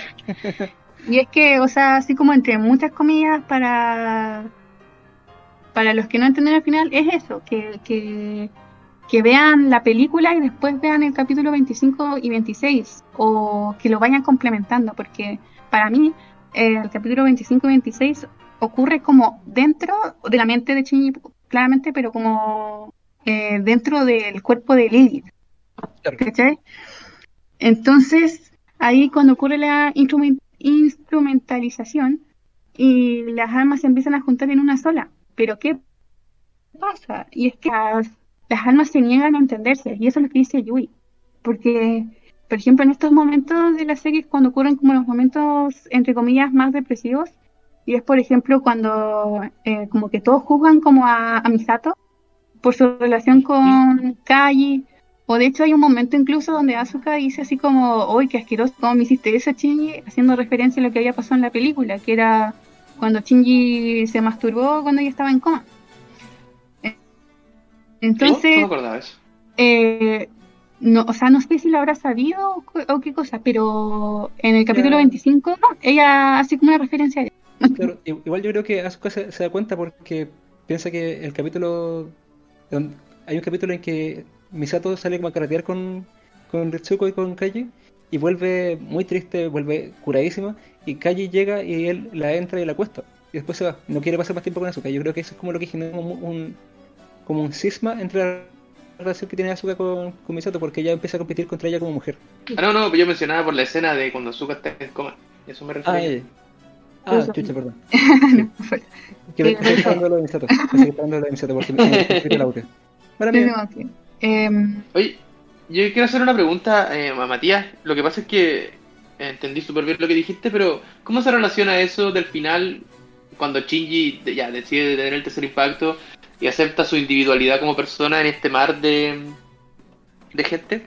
No, no- nunca entendí bien por qué después está estrangulando a Azuka por lo menos mi teoría al con, esta rabia. claro, por lo menos mi teoría al respecto es que uno es la frustración de sentirse de sentirse como rechazado por Asuka todo ese tiempo y también es como una forma de buscar confirmación de que existe un límite, ¿cachai? Porque eh, si lo ves decir, como comparándolo con la escena en que Shinji está unido con Rei, no existe ninguna resistencia entre el- la piel del uno y la del otro.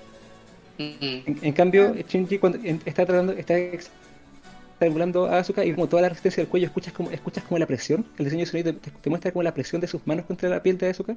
Y yo creo que esto es como una forma de, de- como me extraña de, de buscar como la confirmación de que existe este, este límite, de que, de que existe el dolor, existe el daño, y también existe la aceptación y el amor, ¿cachai? Porque Asuka le toca la mejilla como una manera súper tierna. Sí, completamente. Sí, de hecho, por eso Es que. em, Es súper raro, sí, súper raro. Sí, de hecho, precisamente por eso. Eh, Shinji decide detener el tercer impacto y oponerse a esa instrumentalización. Era porque él necesitaba sentir emociones humanas propias.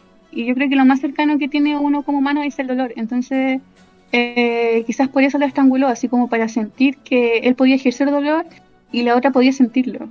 Entonces, quizás es por ahí va, yo creo. mm, Igual está complicada la cosa. Es pero de, de nuevo es un anime sobre combatir. Salvar el mundo metiéndole a tu madre, así que no podemos cuestionar mucho. hay, hay que suspender un poco la, la credibilidad. Mm, Sí, claro. claro. Es que para mí ese es el único momento que no le encuentro sentido, la verdad. Respecto al final y el, como a la superación que él tiene como, como personaje y como, como persona. Siento que al menos a mí no, no me calza esa escena, ¿cachai? Sí, igual dentro de todo es como la más extraña, aunque ya la había estrangulado antes, así que o sea, yo creo que estaba acostumbrado. Bueno, pero, pero eh, ahí la, la estrangula dentro de su mente, ¿cachai? Estrangula a la versión como a la, al azúcar que tiene representada él en su mente. No- no Quizás por ahí va un poco la cosa, el sentir que es real, en Mm, comparación a esa escena que, me, Claro. que estás mencionando. Sí, puede ser igual. Bueno, como igual ya hemos dicho durante casi todo el podcast, es que es muy interpretativo, entonces yo lo puedo asociar como al sentir dolor o al sentir algo humano, tú lo puedes imaginar como con otra cosa, así que igual ahí queda como a criterio de cada uno también. Claro. Algo Pero más que agregar, uff. Eh, bueno, esa, esa es por lo menos como la, la idea que tengo yo acerca de, de, de cómo se lee el asunto y de lo que se, lo que se saca como de- del texto como presente, ¿cachai? No, no sé qué sacan ustedes o cuál fue como su eh, interpretación luego de haberlo visto por su cuenta. Mm, Yo eh, lo mismo, literalmente eh, lo mismo, que finalmente em, lo que ya dije, porque los capítulos hay que verlos el 25-26 al final y después ver como la película y como que ir complementando, como cuando pasa el tercer impacto. Y eso más que nada, que al final la instrumentalización no se dio porque todos, eh, todos los recuerdos compartidos, eso que no funcionó, no funcionó porque todos empezaron como a juzgar al otro y se negaron a entenderse, entonces por eso Shinji dijo que no y que él necesitaba sentir emociones humanas, aunque sea emociones dolorosas, él necesitaba... Así que no sé tú, Pipe. Yo la verdad cuando vi la película em, no entendí nada del final. y también e- era un tiempo en el que tampoco me sentaba mucho como en, buscarle un significado, sino que en realidad me pareció como entretenido. Interesante también, entretenido e interesante. Mientras el tiempo va pasando y, como lo- los gustos van madurando un poco también, como que empezáis a, mirar para atrás en estas cosas. Y aún así tampoco entendía. es que en realidad eh, es complejo. Yo creo que, que, lo que todo lo que estamos conversando hoy día también son años de investigación propia de cada uno respecto al tema. Eh, cosas que se han dicho, cosas que otros piensan, y la misma conversación de Troll como que te va generando como finalmente tu propia idea. Y creo que eso es lo interesante, que finalmente em, una especie de, de mm, ah, como de unión de todos los fans crea como la el final, a mi, a mi parecer. Porque finalmente como no hay un una como decir como canon Me refiero a canon que, que el, el creador venga y te diga, mira, esto significa esto. Eso no existe, al menos hasta mi- donde mi conocimiento llega. Entonces finalmente como todos generamos como esa idea y yo creo que eso es lo más interesante que tiene el fandom y la película, que finalmente te deja un final abierto y, y la vida sigue y parece que también para ellos, Mm, ellos mismos dentro del, de su mundo. Es igual es bien interesante lo el- el cómo se mueve eso dentro de la industria, yo encuentro. De hecho, Hideako, Hideaki, perdón, Ano eh, dijo algo respecto del final. Y que la- el final del anime, o sea, cuando dice que existen razones como para seguir vivo y cosas así, eh, el creador dijo que el final se relacionaba como con los eh, los adolescentes que vienen el show. que los adolescentes siempre es como lo típico, se sienten solos y cosas así. Entonces, Hideaki hizo como al final y él lo explica literalmente que lo hizo para ellos, que tienen que seguir eh, persistiendo en lo que les gusta, que no le tengan miedo al fracaso. Es interesante eso porque al final, al final de la serie Shinji es como que te habla a ti, como que dice así como, no, que ahora lo entendí todo y cosas así. Entonces es bastante Claro. interesante que el, el mismo creador haya hecho algo tan cercano para sus fans. Mm. Bueno, yo, yo- yo siempre- yo- igual tengo ese tiempo como la idea de que Shinji es como una como personaje, funciona como una crítica de como el estereotipo negativo que existe del otaku, como una persona retraída o que, que no soporta como la dificultad de la realidad. Eh, siempre he pensado que Shinji es como una, una crítica a eso porque igual tiene como un montón de conductas súper machistas y súper tóxicas que creo que es más que ser que Shinji para, no, es para- no es un ejemplo. No, para no, nada. no, no, no es un modelo, no es un modelo, no es un rol, ¿cachai? Un modelo a seguir. No, Sino para que es, es como un caso de lo que pasa eh, cuando se junta un montón de, se conjugan un montón de factores como eh, una crianza inexistente, una presión in- insoportable, frustraciones y todo aquello que son como parte del proceso de, de la vida. Eh, y Shinji viene, viene a ser como la, la condensación de estos aspectos negativos de ciertas masculinidades, creo yo. Sí. De hecho, sí, igual eh, tiene. Yo creo que el que haya sido como adolescente tiene mucho más sentido porque es como donde avivan todas las emociones que eh, la adolescencia. Es bien, bien curioso eso del tema de la mm, música, porque mm, todo se reduce al, a perder a su mamá y ganarse la aprobación de su papá. po. Claro. Entonces, sigue. No, perdón. discu- Solo, solo estaba- No, no, que en realidad ese era, ese era todo mi punto y iba a seguir divagando. Eh, no, pero eso, eso que dices tú, porque es súper importante el hecho de que Shinji, su principal motor para su acción, al por lo menos durante gran parte de la serie, es la necesidad de ser aprobado por su padre, ¿cachai? Y, la necesidad de ser apro- aprobado por en general como casi puras figuras masculinas, porque eso es lo que eso es lo que más débil tiene Shinji, creo yo, de hecho es lo que hace que su conexión con Kaji sea tan buena y tan, y tan potente, es el hecho de que igual Kaji es una figura eh, paternal básicamente para él. A pesar de que Shinji, a mis ojos, no sé ustedes, igual es un personaje como con rasgos bastante femeninos. Sí, No lo veo como un personaje típicamente así como masculino y, y como que soy choro y las traigo yo. Para nada. Es- Sí, ese- ese, personaje es Toji. Mm, Claro. Entonces yo creo que eso mismo son las mismas retracciones que él tiene como persona Eh, porque él sabe que no es masculino o las la- que o se cua- generan negatividad.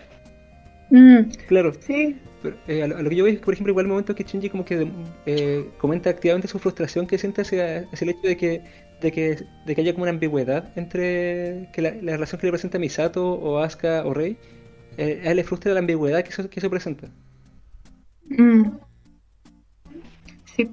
De hecho, igual, o sea, yendo con la masculinidad tóxica, siento que precisamente por eso le pusieron como, entre comillas, muchas comillas, pareja a un hombre que vendría siendo Kaoru. Porque igual ellos nunca fueron parejas como tal, ni tampoco es como que diga que Shinji es gay, no, para nada. Pero, por ejemplo, esa relación es como muy extraña, muy fuera de lugar, y es por esas todas todas las cosas que había hecho Shinji hasta ese momento. Yo creo que Kaworu pa- para Shinji significa como el tema de la duda, finalmente, porque él, él viene como a, a traerle duda de todo lo que él piensa que es correcto. Y Sí. viene justamente en, en el final de la serie, que es cuando el, el protagonista ya en, en la mayoría de, de los mangas o anime ya tiene claro lo que tiene que hacer y su meta y toda la cuestión. Entonces viene este personaje y te pone en duda todo, desde tu punto de vista quizás desde la sexualidad hasta lo que tenéis como que hacer para salvar el mundo. Como que ese es el rol. Mm. Sí, porque, o sea, igual siento que si hubiese sido, por ejemplo, una mu- mujer como que, que haya llegado a, a decir eso, como decías tú, de ponerle la duda, hubiese sido distinto. Mm. Mm, sí. Y, y hubiese sido incluso un poco menos... Igual no, no sabemos qué habrá pasado, pero al menos en mi caso yo creo que fue una muy buena elección el de que sea haya sido Kaguru. El que lo haya como sacado, entre comillas, de esa ese vacío que Claro, y yo también creo que ahí juega de la aceptación al, desde yendo hacia él, que socialmente hablando, e incluso más en Japón, me imagino, eh, el tema de la homosexualidad, eh, más en esos años igual era complicado, entonces más un niño de 14 años, y la aprobación de tu papá, y el tema. Hay Mm, varias aristas claro. de la- del problema. Em, ¿Hay algo más que quieran agregar en The End of Evangelion? Mm, Creo que igual lo abarcamos todo. O sea, igual, eh, chiques que están escuchando, igual si tienen alguna duda, ah, díganla en el chat o cosas así. Aquí preguntan si era verdad que el autor pasó por depresión. Mm, Yo tengo entendido sí. que sí. Sí, Sí. o sea, por- menos, igual estando yo leído, como que parte desde. pasó por una depresión y eh, lo que lo movió a alejarse del, del rubro del manga y del anime. Luego, luego de este periodo, volvió, escribió End of Evangelion y cuando estuvo trabajando en la segunda mitad de la serie, eh, tuvo una recaída súper densa y que fue y que informó de hecho igual mucho de lo que fue el desarrollo del resto de la serie. Mm. Sí, igual después como del capítulo así como 15, justo como en la mitad, y es cuando queda la embarrada, así que Claro. también tiene sentido. Y alguna otra cosa mm, de la película creo que no me queda nada. Que dije todo lo que tenía que decir. ¿Y ustedes? Yo también. Nada que se me Yo-. ¿no? eh, no sé, ¿no, no quieren hablar un poco de cómo el viaje acá durante la película? A ver, ¿cómo? Explica, explícanos, Eh, ilumínanos. bueno, bueno, eh, al final de, de la serie del anime de Evangelion, eh, Asuka está pa- pasando por ella una crisis existencial propia en la que tiene que, en la que ella deja de poder definirse como la piloto de leva, porque durante todo, durante todo el anime lo que Asuka es, es, ella es ser la mejor, es ser piloto de leva 02 y es ser la mejor en ello. Y Sí. a medida que va pasando la serie va, va pasando muchas cosas que van derrumbando esta idea que tiene Asuka que es, que es bastante narcisista esta- esto y le genera como una, y le genera una crisis existencial como súper grande. Y eso termina acabando porque ella termina catatónica, luego del ataque este, eh, eh, psicológico de este, de este Claro, ángel, de- que creo que, ángel. claro, no me acuerdo cómo se llama este ángel, eh, que hace un ataque psicológico como que revive y la, y la obliga a pasar de nuevo por, por eh, el momento más definitorio de su infancia, que es cuando su mamá se, se suicida, y le falta de reconocimiento. Porque de hecho eso es algo súper importante en el personaje de Asuka, es, el re- es la búsqueda de reconocimiento Ah, sí. Primero por su padre, que después que la ignora y, y- y hace más caso a una muñeca, y después en falta de eso por el resto, ya sea Kaji, ya sea Misato, ya sea Shinji, a quien busca cuando se siente como más baja o más ignorada por los otros, busca sexualmente a- o busca tentarse sexualmente a Shinji para ella validarse. Sí, E- Entonces, eh, termina, cuando tiene esta crisis y termina catatónica hasta el final de la serie. Y al, fin- al principio de la serie de nuevo la vemos en eso. Y durante, durante la pelea con los Evas en serie, eh, Asuka lo que, lo que dice igual de insight o revelación acerca de que siempre tuvo a su madre con ella de cierta manera en el, en el Eva. Mm. Mm, Y creo que igual eso va acompañado de quizás la realización de que ella es por sí misma y no, neces- y no necesariamente también y que no tiene valor solamente como piloto de leva, sino que también tiene valor como persona. sí. No sé. Entiendo completamente. No sé qué opinan de eso o supieran o si creen que sacó como la misma conclusión al final de, al final de la película o que sí. No, yo, yo me quedo con esa interpretación y quería agregar otra cosa, otra teoría. Que yo, prácticamente me baso en Evangelion en puras teorías, porque me gusta eso. Y es que es una teoría así, de, uff, muy bullada. Es que es si realmente eh, Asuka se acostó con Shinji o no. Uh, ¿Ustedes creen eso? Yo tengo opiniones divididas al respecto. mm, Yo creo que no. yo- igual cre- creería que no, porque creo que si Shinji no fuera virgen eh, estaría mucho menos frustrado en cuanto a conexiones humanas hacia, el- hacia el principio de la, de la película. Eh, Es súper ex- extraño, o sea, igual da para, por ejemplo, eh, bueno, no, ma- no me acuerdo esa como relación supuestamente, pero me acuerdo que era en el capítulo donde eh, Asuka lo pesa, po.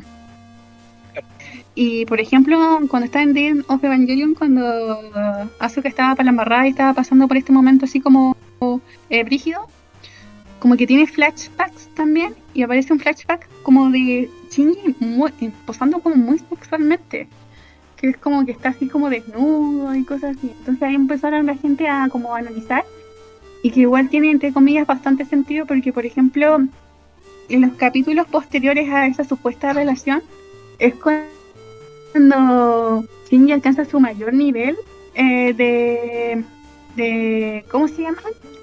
¿Testosterona? como de ¿Hormonas? Algo dijeron. Sí, sí.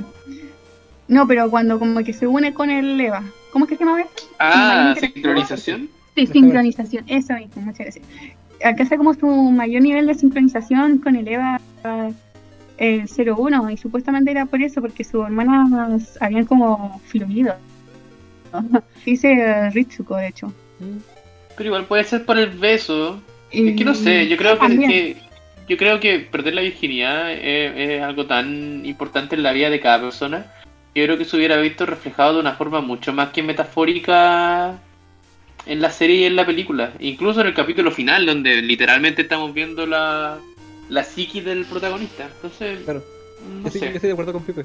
Igual, me- eh, por lo menos mi lectura sobre la- esa teoría sería que eh, igual como que Shinji por volición propia es un ser súper poco sexual durante el anime y que y que como que el punto culmine de, de su o de lo que vemos nosotros de su sex- sexualidad es cuando se masturba encima de Asuka, ¿cachai?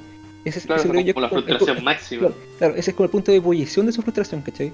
Entonces yo, yo creo que si que esa frustración no, no sería tal si caso hubiera tenido como actividad sexual previo a esto, ¿cachai? Porque esa es como la esa es como la frustración máxima de que no puede consumar su deseo y de ser reconocido físicamente por Asuka. Sí, completamente, sí. Yo realmente con la mayoría de teorías que digo, como que tampoco estoy muy de acuerdo, pero igual las lanzo para que la, la gente que está escuchando ahí saque sus propias interpretaciones. Pero, pero igual eh, vuelvo a reiterar, ya soy como disco rayado diciendo esto, pero es muy interesante eh, decirlo. Porque eh, igual es parte de la historia, lo que era uno, y si se dieron el beso. Claro. Claro. Y quizás pudo haber ocurrido algo más, quizás no, no eh, penetración como tal, pero quizás pasó algo después, porque igual eh, ahí es cuando el periodo de azúcar, cuando se siente mal como físicamente y se sentía como asquerosa. Entonces puede haber sido que ella se dio cuenta que lo que, si es que hubiese pasado que lo hizo con Shinji, eh, le hizo peor, porque como que se rebajó un nivel al, al, al vacío. Mm, Mm. qué triste. A ver, Qué triste. Ah, sí. Sí, sí, igual. Bueno, igual es azúcar, es como muy pasional ella. Claro. Ah, acá en el chat dice, de acuerdo con eso, para mí que Shinji era virgen porque Misato le dice como algo sexual antes de morir, como que se insinúa que no había tenido sexo. Sí, también. Ah, bu- bueno, sí, pues, cuando le da que- un besito. sí, pues, le da un beso y le dice, eso es un beso de adultos, haremos el resto cuando vuelvas. Lo cual Sí. siempre encontrar, eso siempre encontrar que es súper extraño y no, y no sé qué está. eh, ¿Cuál es como la significancia de eso como mayor? Quizás es como la soledad de Misato porque, para haber perdido a Kaji, quién sabe. Es lo más probable porque eh, durante toda la serie eh, abierta, Eh, como sexualmente. Especialmente, o sea, no lo, quizás no lo hacía a propósito, pero por ejemplo había muchas escenas donde andaba como casi en pelota al frente de Shinji, así como al menos para tener un poco de aprobación masculina, quizás. Entonces, yo creo que era que- alguien que vivía como quería nomás. sí, sí, también. siempre sí, lo vi de esa forma. La loca era terrible desordenada. Claro. Claro. Y como coqueta por naturaleza, por decirlo. Pero ese beso final yo creo que quizá era como... Esta es la única forma de motivar a un niño de 14 años para que salve el mundo. claro, O, o- o también. ta- también, también una posibilidad súper real. sí. Mm, ¿Algo más? Ahora sí, que agregar. ¿Quieren decir algo Mm, Sobre más? The End, creo que yo estoy satisfecho. Yo creo que lo único que podría agregar finalmente es como que la animación, porque no, no hemos hablado de la, de la animación y de las peleas, las coreografías y la imaginación que tienen para llevar a cabo la- las batallas en el anime son 10 de 10. De hecho, una vez leí algo y que me quedó grabado en la mente, que muchas veces los Evas actúan como si estuvieran bailando ballet en las peleas. Bueno, hay, cuando hay una, hay una nuevo, pelea donde literalmente eh, lo hacen. Sí, Sí, bueno, bueno, sí. Pero durante toda la serie porque eh, tienen unos movimientos muy particulares que a pesar de que sean robots son como súper elásticos. Siempre me llamó la atención eso. Y realmente no sé qué, qué, qué sentido tenga eso, pero me, me llamó la atención. No, sí, es que en realidad yo creo que representan como eh, la gracia de, de lo divino. Porque re- reitero que para mí el Eva es como el, el puente entre lo humano y lo sagrado. Sí, A pesar de que, y, y yo lo y encuentro que, que son como grotescos por lo mismo, porque en realidad el humano no tiene que tener contacto con, con las deidades. Entonces, el haber creado un Eva, el puente entre las dos cosas, es como una aberración. Pero aún así tiene rasgos divinos también, entonces el, el ballet como que representa eso, y también por eso tenemos lo que es la música clásica, que es tan fuerte dentro del, del, del, anime. Al menos eso es lo que yo creo. Sí, sí entiendo. Sí, de hecho hay un tema que quería tomar un poco, era entre comillas decir como un análisis musical, o sea, yo no soy experta, pero quería por ejemplo hablar de la música de la serie, que es algo que pasa como desapercibido cuando se tiende a analizar la serie. Y es que, por ejemplo, si yo te explico así a, a una persona que nunca ha visto Evangelion, le digo, oye, ¿sabéis que esta serie trata sobre un niño de 14, robots gigantes que combaten el mundo y la música que más clásica? Es como, ¿ah? ¿Qué? Mira, sí, disculpa que te interrumpa. Me gustó un comentario que dijeron que los Evas son como la torre de Babel.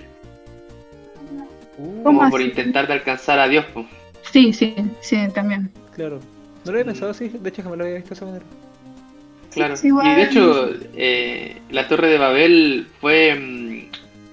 los babilonios fueron, ¿cierto? Que al final Dios se enojó y como que dijo, no, váyanse. Y, y mandó una maldición. No me acuerdo bien cómo era esa historia.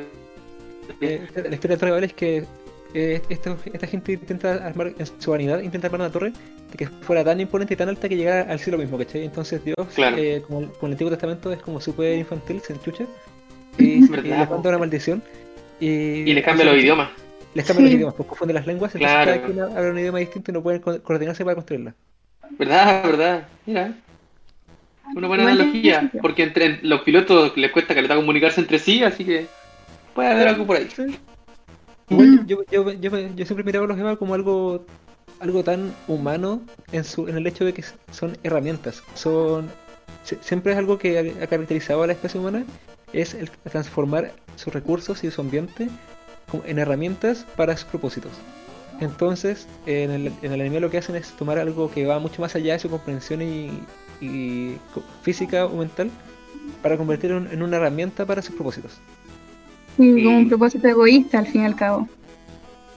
Claro, claro, y, y siempre es como. Y, y quizá eh, podría ser un paralelo como con la música, porque la música igual es como un quehacer 100% humano, Ujú.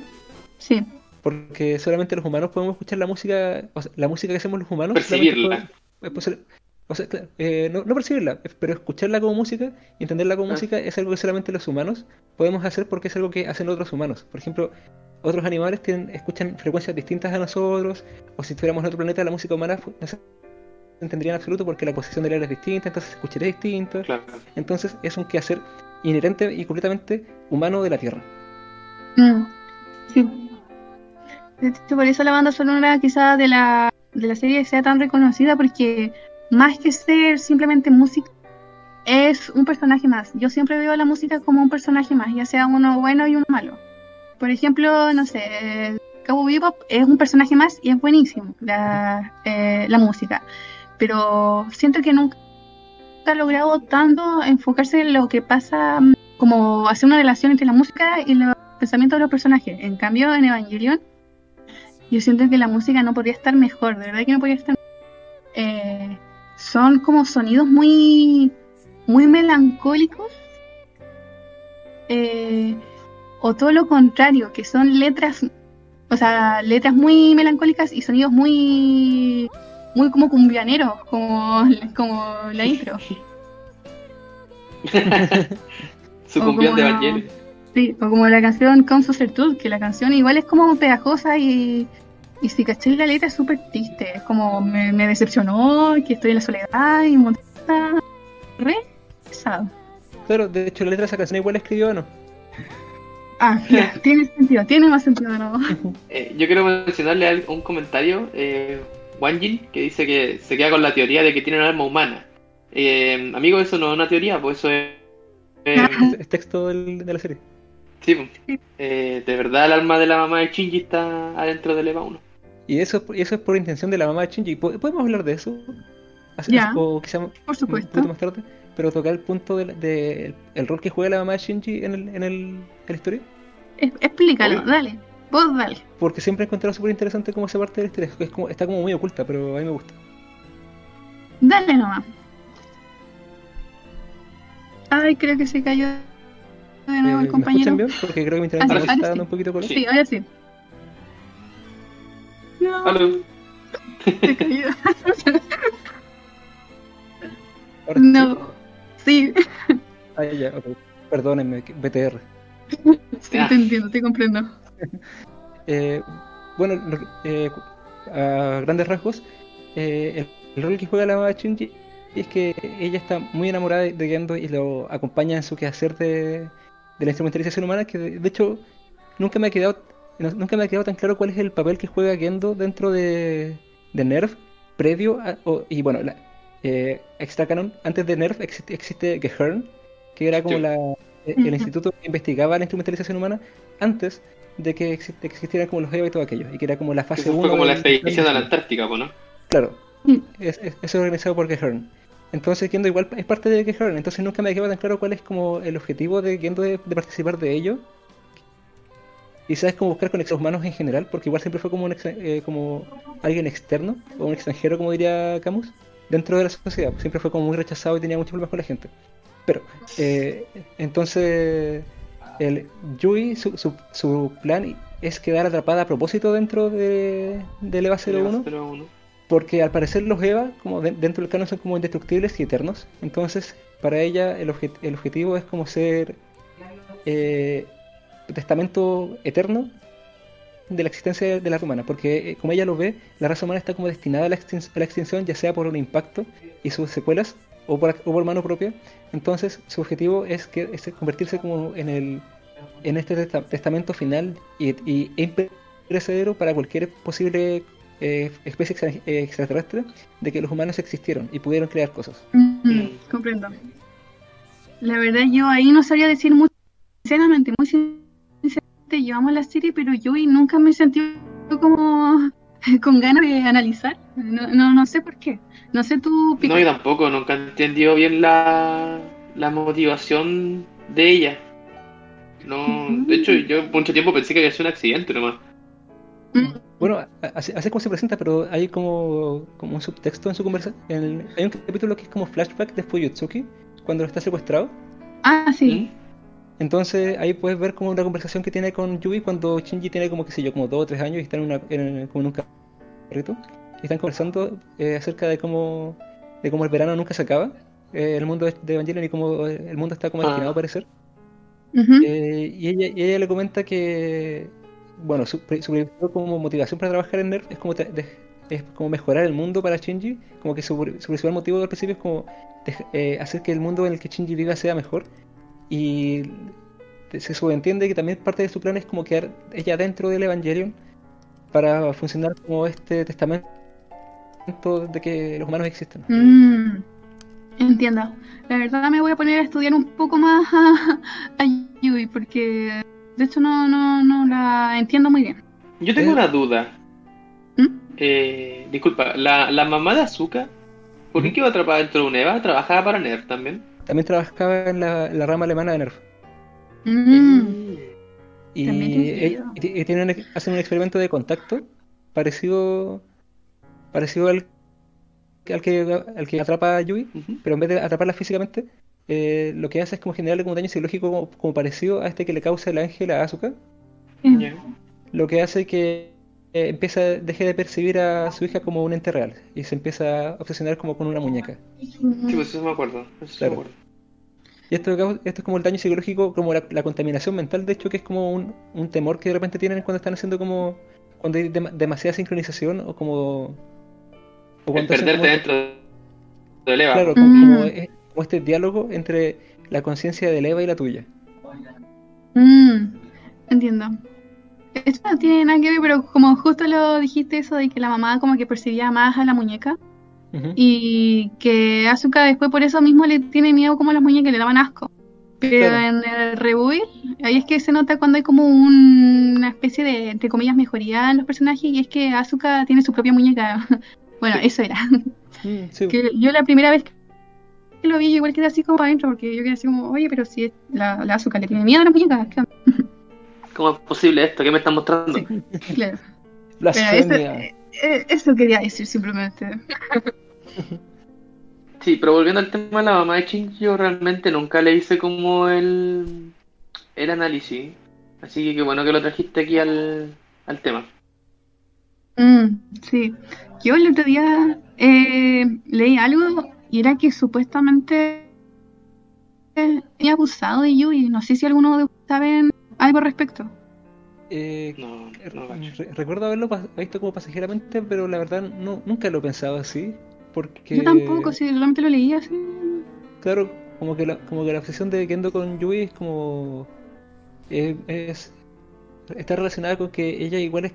Así como Kaoru con Shinji, eh, Yui es como la única relación como afectiva que tiene Kendo. Sí. De hecho, incluso me atrevería a decir un poco más, igual ya es como irse la volada, pero me atrevería a decir que igual yendo con sus actitudes pudo haber abusado alguna vez de Rey, pero de Yui no sé. Mm, eh, ¿A qué te refieres? ¿Tú dices como un abuso sex- sexual hacia Rey?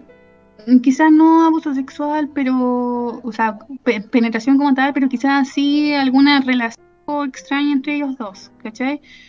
Y... O sea, había una relación como tóxica, pero, Claro, pero- no sé. Eh, Yendo no Pero me da como esa sensación de. Claro, O pero no me da esa sensación como de viejo verde. O Eh, a- como, no sé, como de Claro. muy sexualizado. A, a mí tampoco, de hecho, para Kendo como que el, el sexo y las personas en general son herramientas, pues. De hecho, él ocupa Claro. el sexo para, para manipular a la madre Ritsuko, cuyo nombre se me escapa en este momento, eh, para que ella, para que trabaje en Nerf y construya a Maggie. No, me da pena Sí, esa historia. Claro, en- entonces eh, Gendo eh, está tan obsesionado con su, en su propósito singular de volver con Yui que para él las relaciones sexuales y todo aquello es, es una herramienta para facilitar el propósito. Entonces Mm. yo no, yo no me lo imagino cómo está haciendo sus deseos proactivos con, con Rey. Si estoy de acuerdo en que es abusivo como laboralmente con ella. Sí, Súbete, leva, sí. maldición. Sí, ¿cachai? Eso, eso es abusivo. Pero, y, y no me sorprendería que, que ocupara como un cierto nivel de cercanía emocional con ella para manipularla y que cumpliera su. que cumpliera como su, su rol, ¿cachai? Pero igual, yo siempre lo he pensado como. no solamente como una, una manipulación, como decir como yo seré buena con Rey, o bueno con Rey, para que ella haga esto conmigo, sino que también él es bueno con Rey, porque es físicamente el clon de Yui. Claro. Entonces, como yo creo que yo siempre he visto como, eh, como esta buena voluntad que le tiene como a ratos a Rey, como algo más, como un, un mecanismo de escape o un parche como de nicotina, por así decirlo, para saciar esa necesidad que tiene de estar con Yui. Me gustaría Mm. Claro, yo creo que también es como un recordatorio diario de, de por qué estás lo que Claro. haces. ¿Cuál es la finalidad?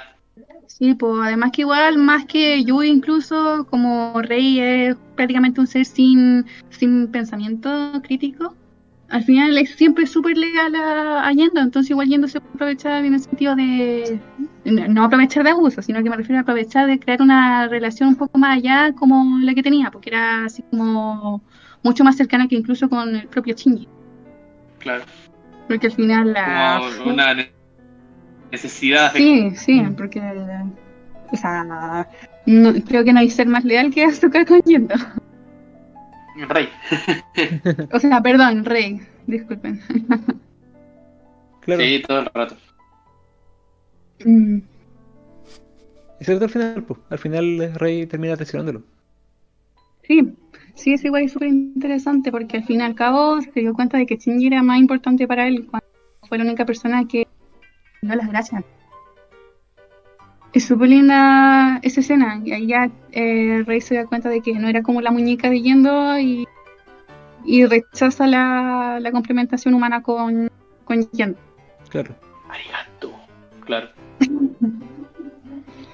¿Tienes algo más que agregar? Que igual ¿De la ya son las... O sea, no de todo, porque estaba viendo la hora y ya son las 10.48. Wow, espera, todo Como Dora. Eh, eh, mí, de hecho, eh, justo cuando estaba hablando acerca de, de cómo eh, Gendo instrumentaliza a las personas a su alrededor, ¿Sí? eh, estaba pensando acerca de, de su relación con Ritsuko y, al y el final que tiene. Por- porque tiene como este momento como de Lost in Translation cuando le dice algo y no tienes idea de lo que es y está hecho para que uno nunca sepa lo que le dijo. Ya. Eh, No siempre me, me- siempre me ha parecido súper llamativo. No sé si, si se acuerdan esta parte cuando Ritsuko está a punto de intenta matar a Gendo con la explosión de, de Nerf y mamá la traiciona. Entonces, ya, ya, Gen- sí, sí me acuerdo. entonces, Sí, entonces verdad, Gendo le, verdad, entonces Gendo le dispara y antes de disparar le dice Ritsuko, yo verdaderamente y se, y se ve cómo se mueven sus labios, pero todo el audio se corta y eso a propósito. Y, cuan- y cuando, y cuando lo lo vi la primera vez, de hecho pensé que era como el error de mi descarga porque era vibrativa. Y después caché que era parte a propósito del asunto.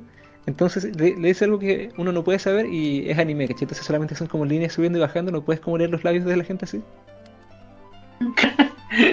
Entonces siempre me pareció, me pareció súper llamativo ese punto. Mish, Mm. súbete, eleva a Ritsuko. Quizá le dijo eso. Probablemente. Yo soy tu padre. no, no sé. Eh, Bueno, yo creo que igual lo que hemos dicho todo el rato, porque parte importante de, de Evangelion también es todo lo que deja la interpretación. Claro. Como que finalmente uno no sabe 100% qué están pensando sus personajes, a pesar de que tú tenés bien quiénes son y relativamente cuáles son sus motivaciones. Pero como que en realidad nunca sabéis bien en qué estado mental están. Claro. Mm. Sí, de hecho acá Oscar de la Barrera en el chat había dicho un rato que es una serie en donde cada persona puede tener su propia interpretación de lo que observa. Y sí, es lo que venimos diciendo como igual hace rato, que al final eh, tú eliges cómo terminar la serie, tú eliges si termina en la serie, tú eliges si final es el de End of Evangelion o con los reboots. Mm. Entonces al final eh, es bueno que una serie haga eso, que, que sea mucho más psicológica y que no te tire todo en la mesa. Y que también le ponga como una especie de eh, prueba a sus televidentes, pues como que no te entregue todo en bandeja finalmente, que tenga claro que la gente que lo está viendo también son inteligentes. Claro. Bueno, yo creo que el, el propósito o a lo que, algo a lo que debería aspirar quizá, eh, por lo menos como yo lo veo, toda forma de arte. Porque el arte no, no, se- no solamente eh, hacer cosas bonitas por hacer cosas bonitas, sino que también se trata de eh, reflejar el mundo interno de quien lo crea y a la vez contraponerlo con la percepción de la, de la persona que lo percibe o, o lo consume. Y a través de eso entregarle a esa persona otro entendimiento u otro, o quizá otro prisma a través del cual consumir eh, futuros artes o, su- o o comprenderse a sí mismo. mm, Claro. Y quizá, y quizá por eso lo personal es como que me ha, ha conectado tanto conmigo Evangelion como, como producto artístico, es que está tan abierto, está tan, eh, tiene tanto espacio para interpretación o para que tú lo, te metas de cabeza, investigues al respecto, qué sé yo, eh, que te obliga a plantearte y decir como, ¿qué es esto para mí? ¿Funciona para mí? ¿Me gusta esto? ¿Qué no me gusta? Y eso es algo que para mí es magnífico cuando el arte lo hace. Porque está, está moviendo el pensamiento, está moviéndote algo dentro. Quizás no te gustó el final porque era muy poco obvio. Pero, te- pero tú el final. Y Claro. eso es, es algo que pasa quizás muy poco con mucho del, de la- del arte que la gente consume, ya sea música o películas, porque todo es muy concreto o muy pasajero. Por ejemplo, yo tengo una- un amigo muy cercano que él tiene gustos como súper específicos respecto al anime. Y como que todas las cosas, le gustan los mechas, le gustan las cosas psicológicas, todas las cosas. Y dije, pues bueno, ¿no habéis visto Evangelion? Tenéis que ver Evangelion. Sí, sí, todos me lo han dicho, pero no lo he visto y la cuestión. Y lo vio y me dijo que no entendía cuál era el... ¿Por qué ¿El todo lo que le gustaba tanto? Y yo como, Sí, sí, igual hay que aceptar que Evangelion es una serie que igual separa harto a la audiencia, en la que lo encuentran así como em, la serie más importante de la vida, una joya filosófica, psicológica, sociológica, todo lo lógico de la vida, o los que lo encuentran que es una serie pretenciosa. Y bueno, igual ahí estamos nosotros entre medio que la encontramos, igual quizás alguna otra falla, pero que es una serie que requiere eh, análisis, requiere también reconocimiento. Además, igual yo creo que algo súper importante y que acabo de destacar es que era una obra de bajo presupuesto. Entonces, no es como, por ejemplo, obras eh, que han salido últimamente que, que tienen así presupuesto de millones de pesos para hacerlo. En cambio, esta no, entonces todo recae en lo que son lo- los personajes y, y los guiones. que no era un trabajo menor. Claro. Entonces al final es como una obra que como que transmita, transmite mucho, ya sea para bien o para mal según tus perspectivas, pero tiene, tiene muchísimo de dónde sacar información. Yo creo que hay algo para todos dentro de Evangelion.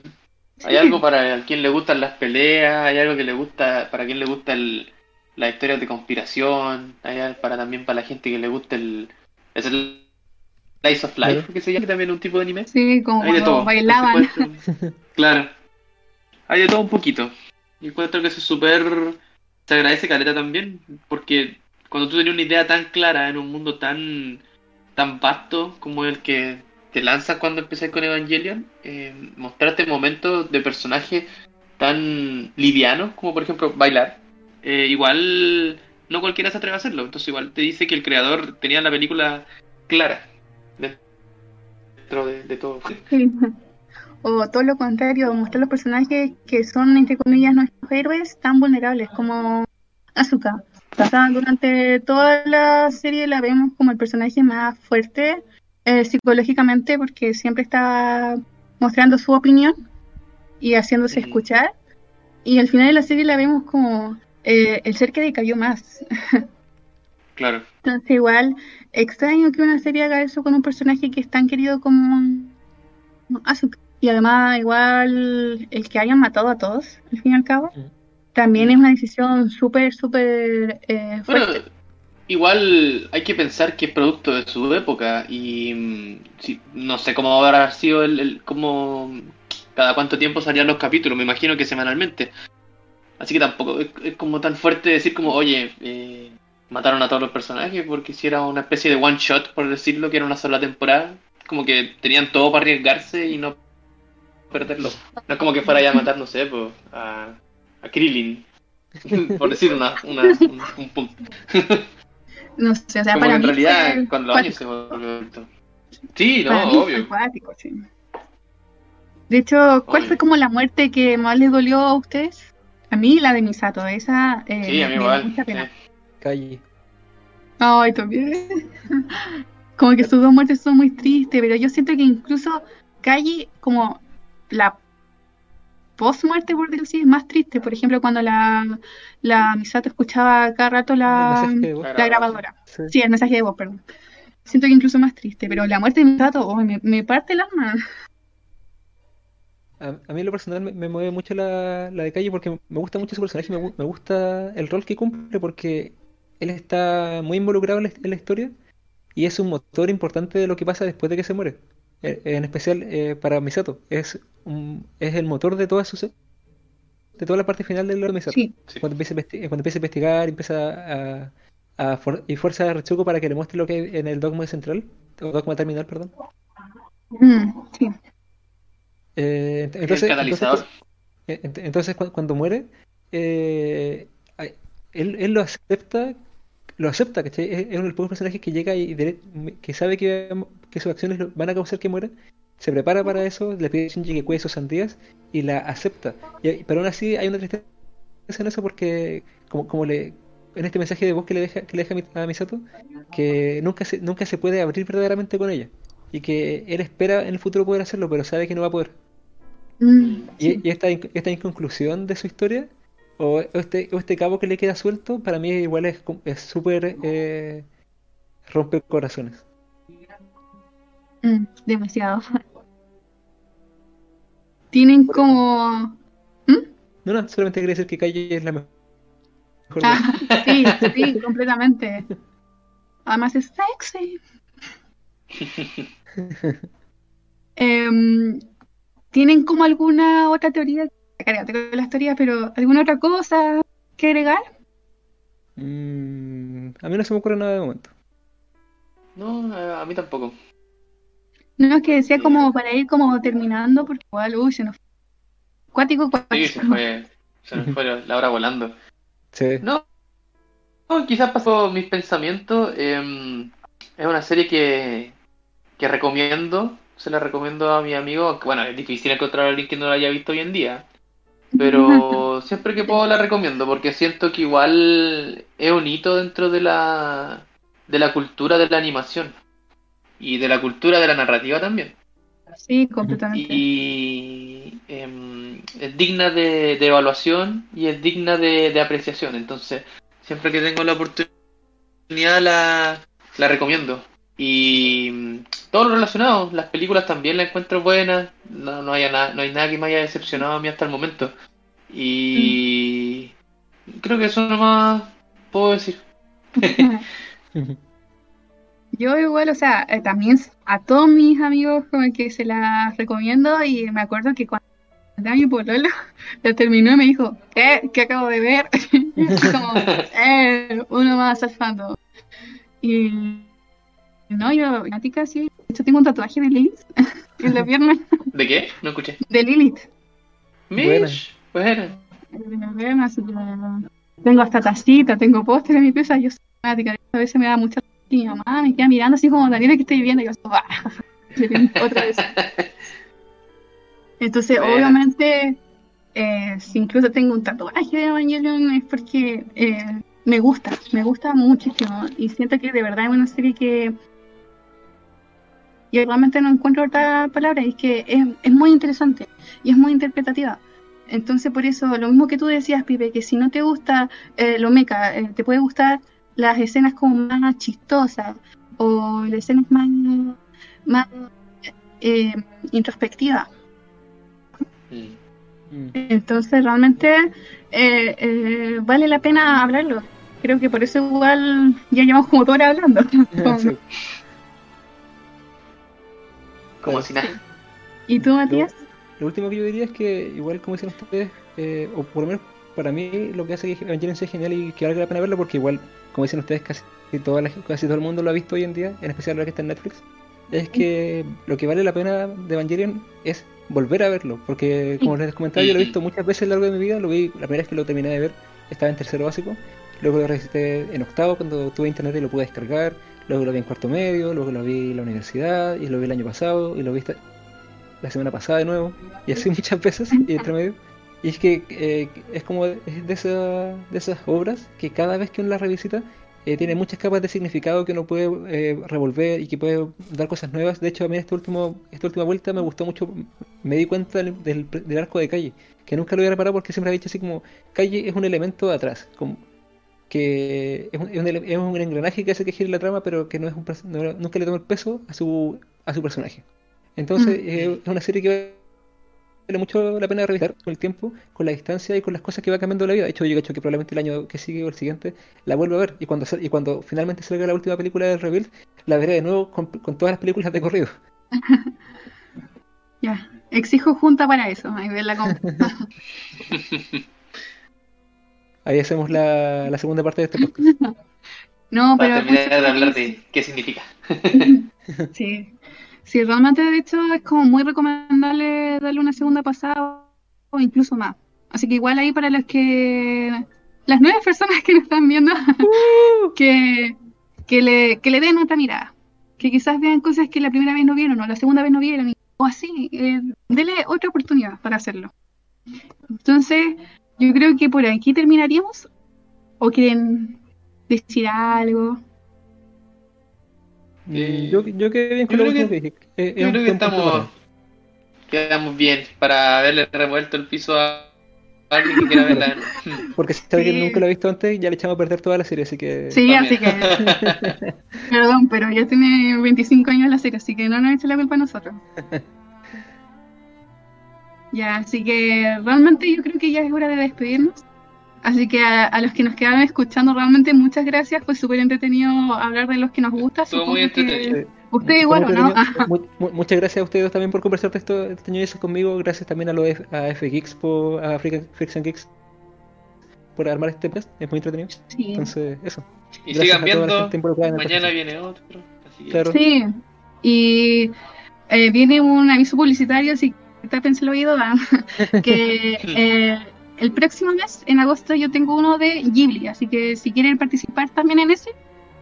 Y qué eso más que para seguir invitándolos a que sigan African Geeks UA eh, en Instagram, acá también en- y hay un video en Discord. Así que ahí por si quieren mantener el contacto. Entonces, nada más que decir. No, muchas gracias Ah. nomás por la oportunidad y lo pasé la raja. Ah, no, quiero decir solo una cosa. Asuka o Rey, ¿cuál es la mejor waifu? No, azúcar. Rey. Ramiel. es waifu. Ya bueno, entonces también para como pregunta para los que se quedaron escuchando ahí. Asuka o, o Rey. Así que eso. Muchas gracias a todos. A ustedes igual, mis queridos invitados. Así que eso. Chao. Ya, pues, muchas gracias. Que estén bien. Chao. Bye. Chao, chao. También lo mismo. Cuídense. ¡Feliz jueves! Es viernes. Chao.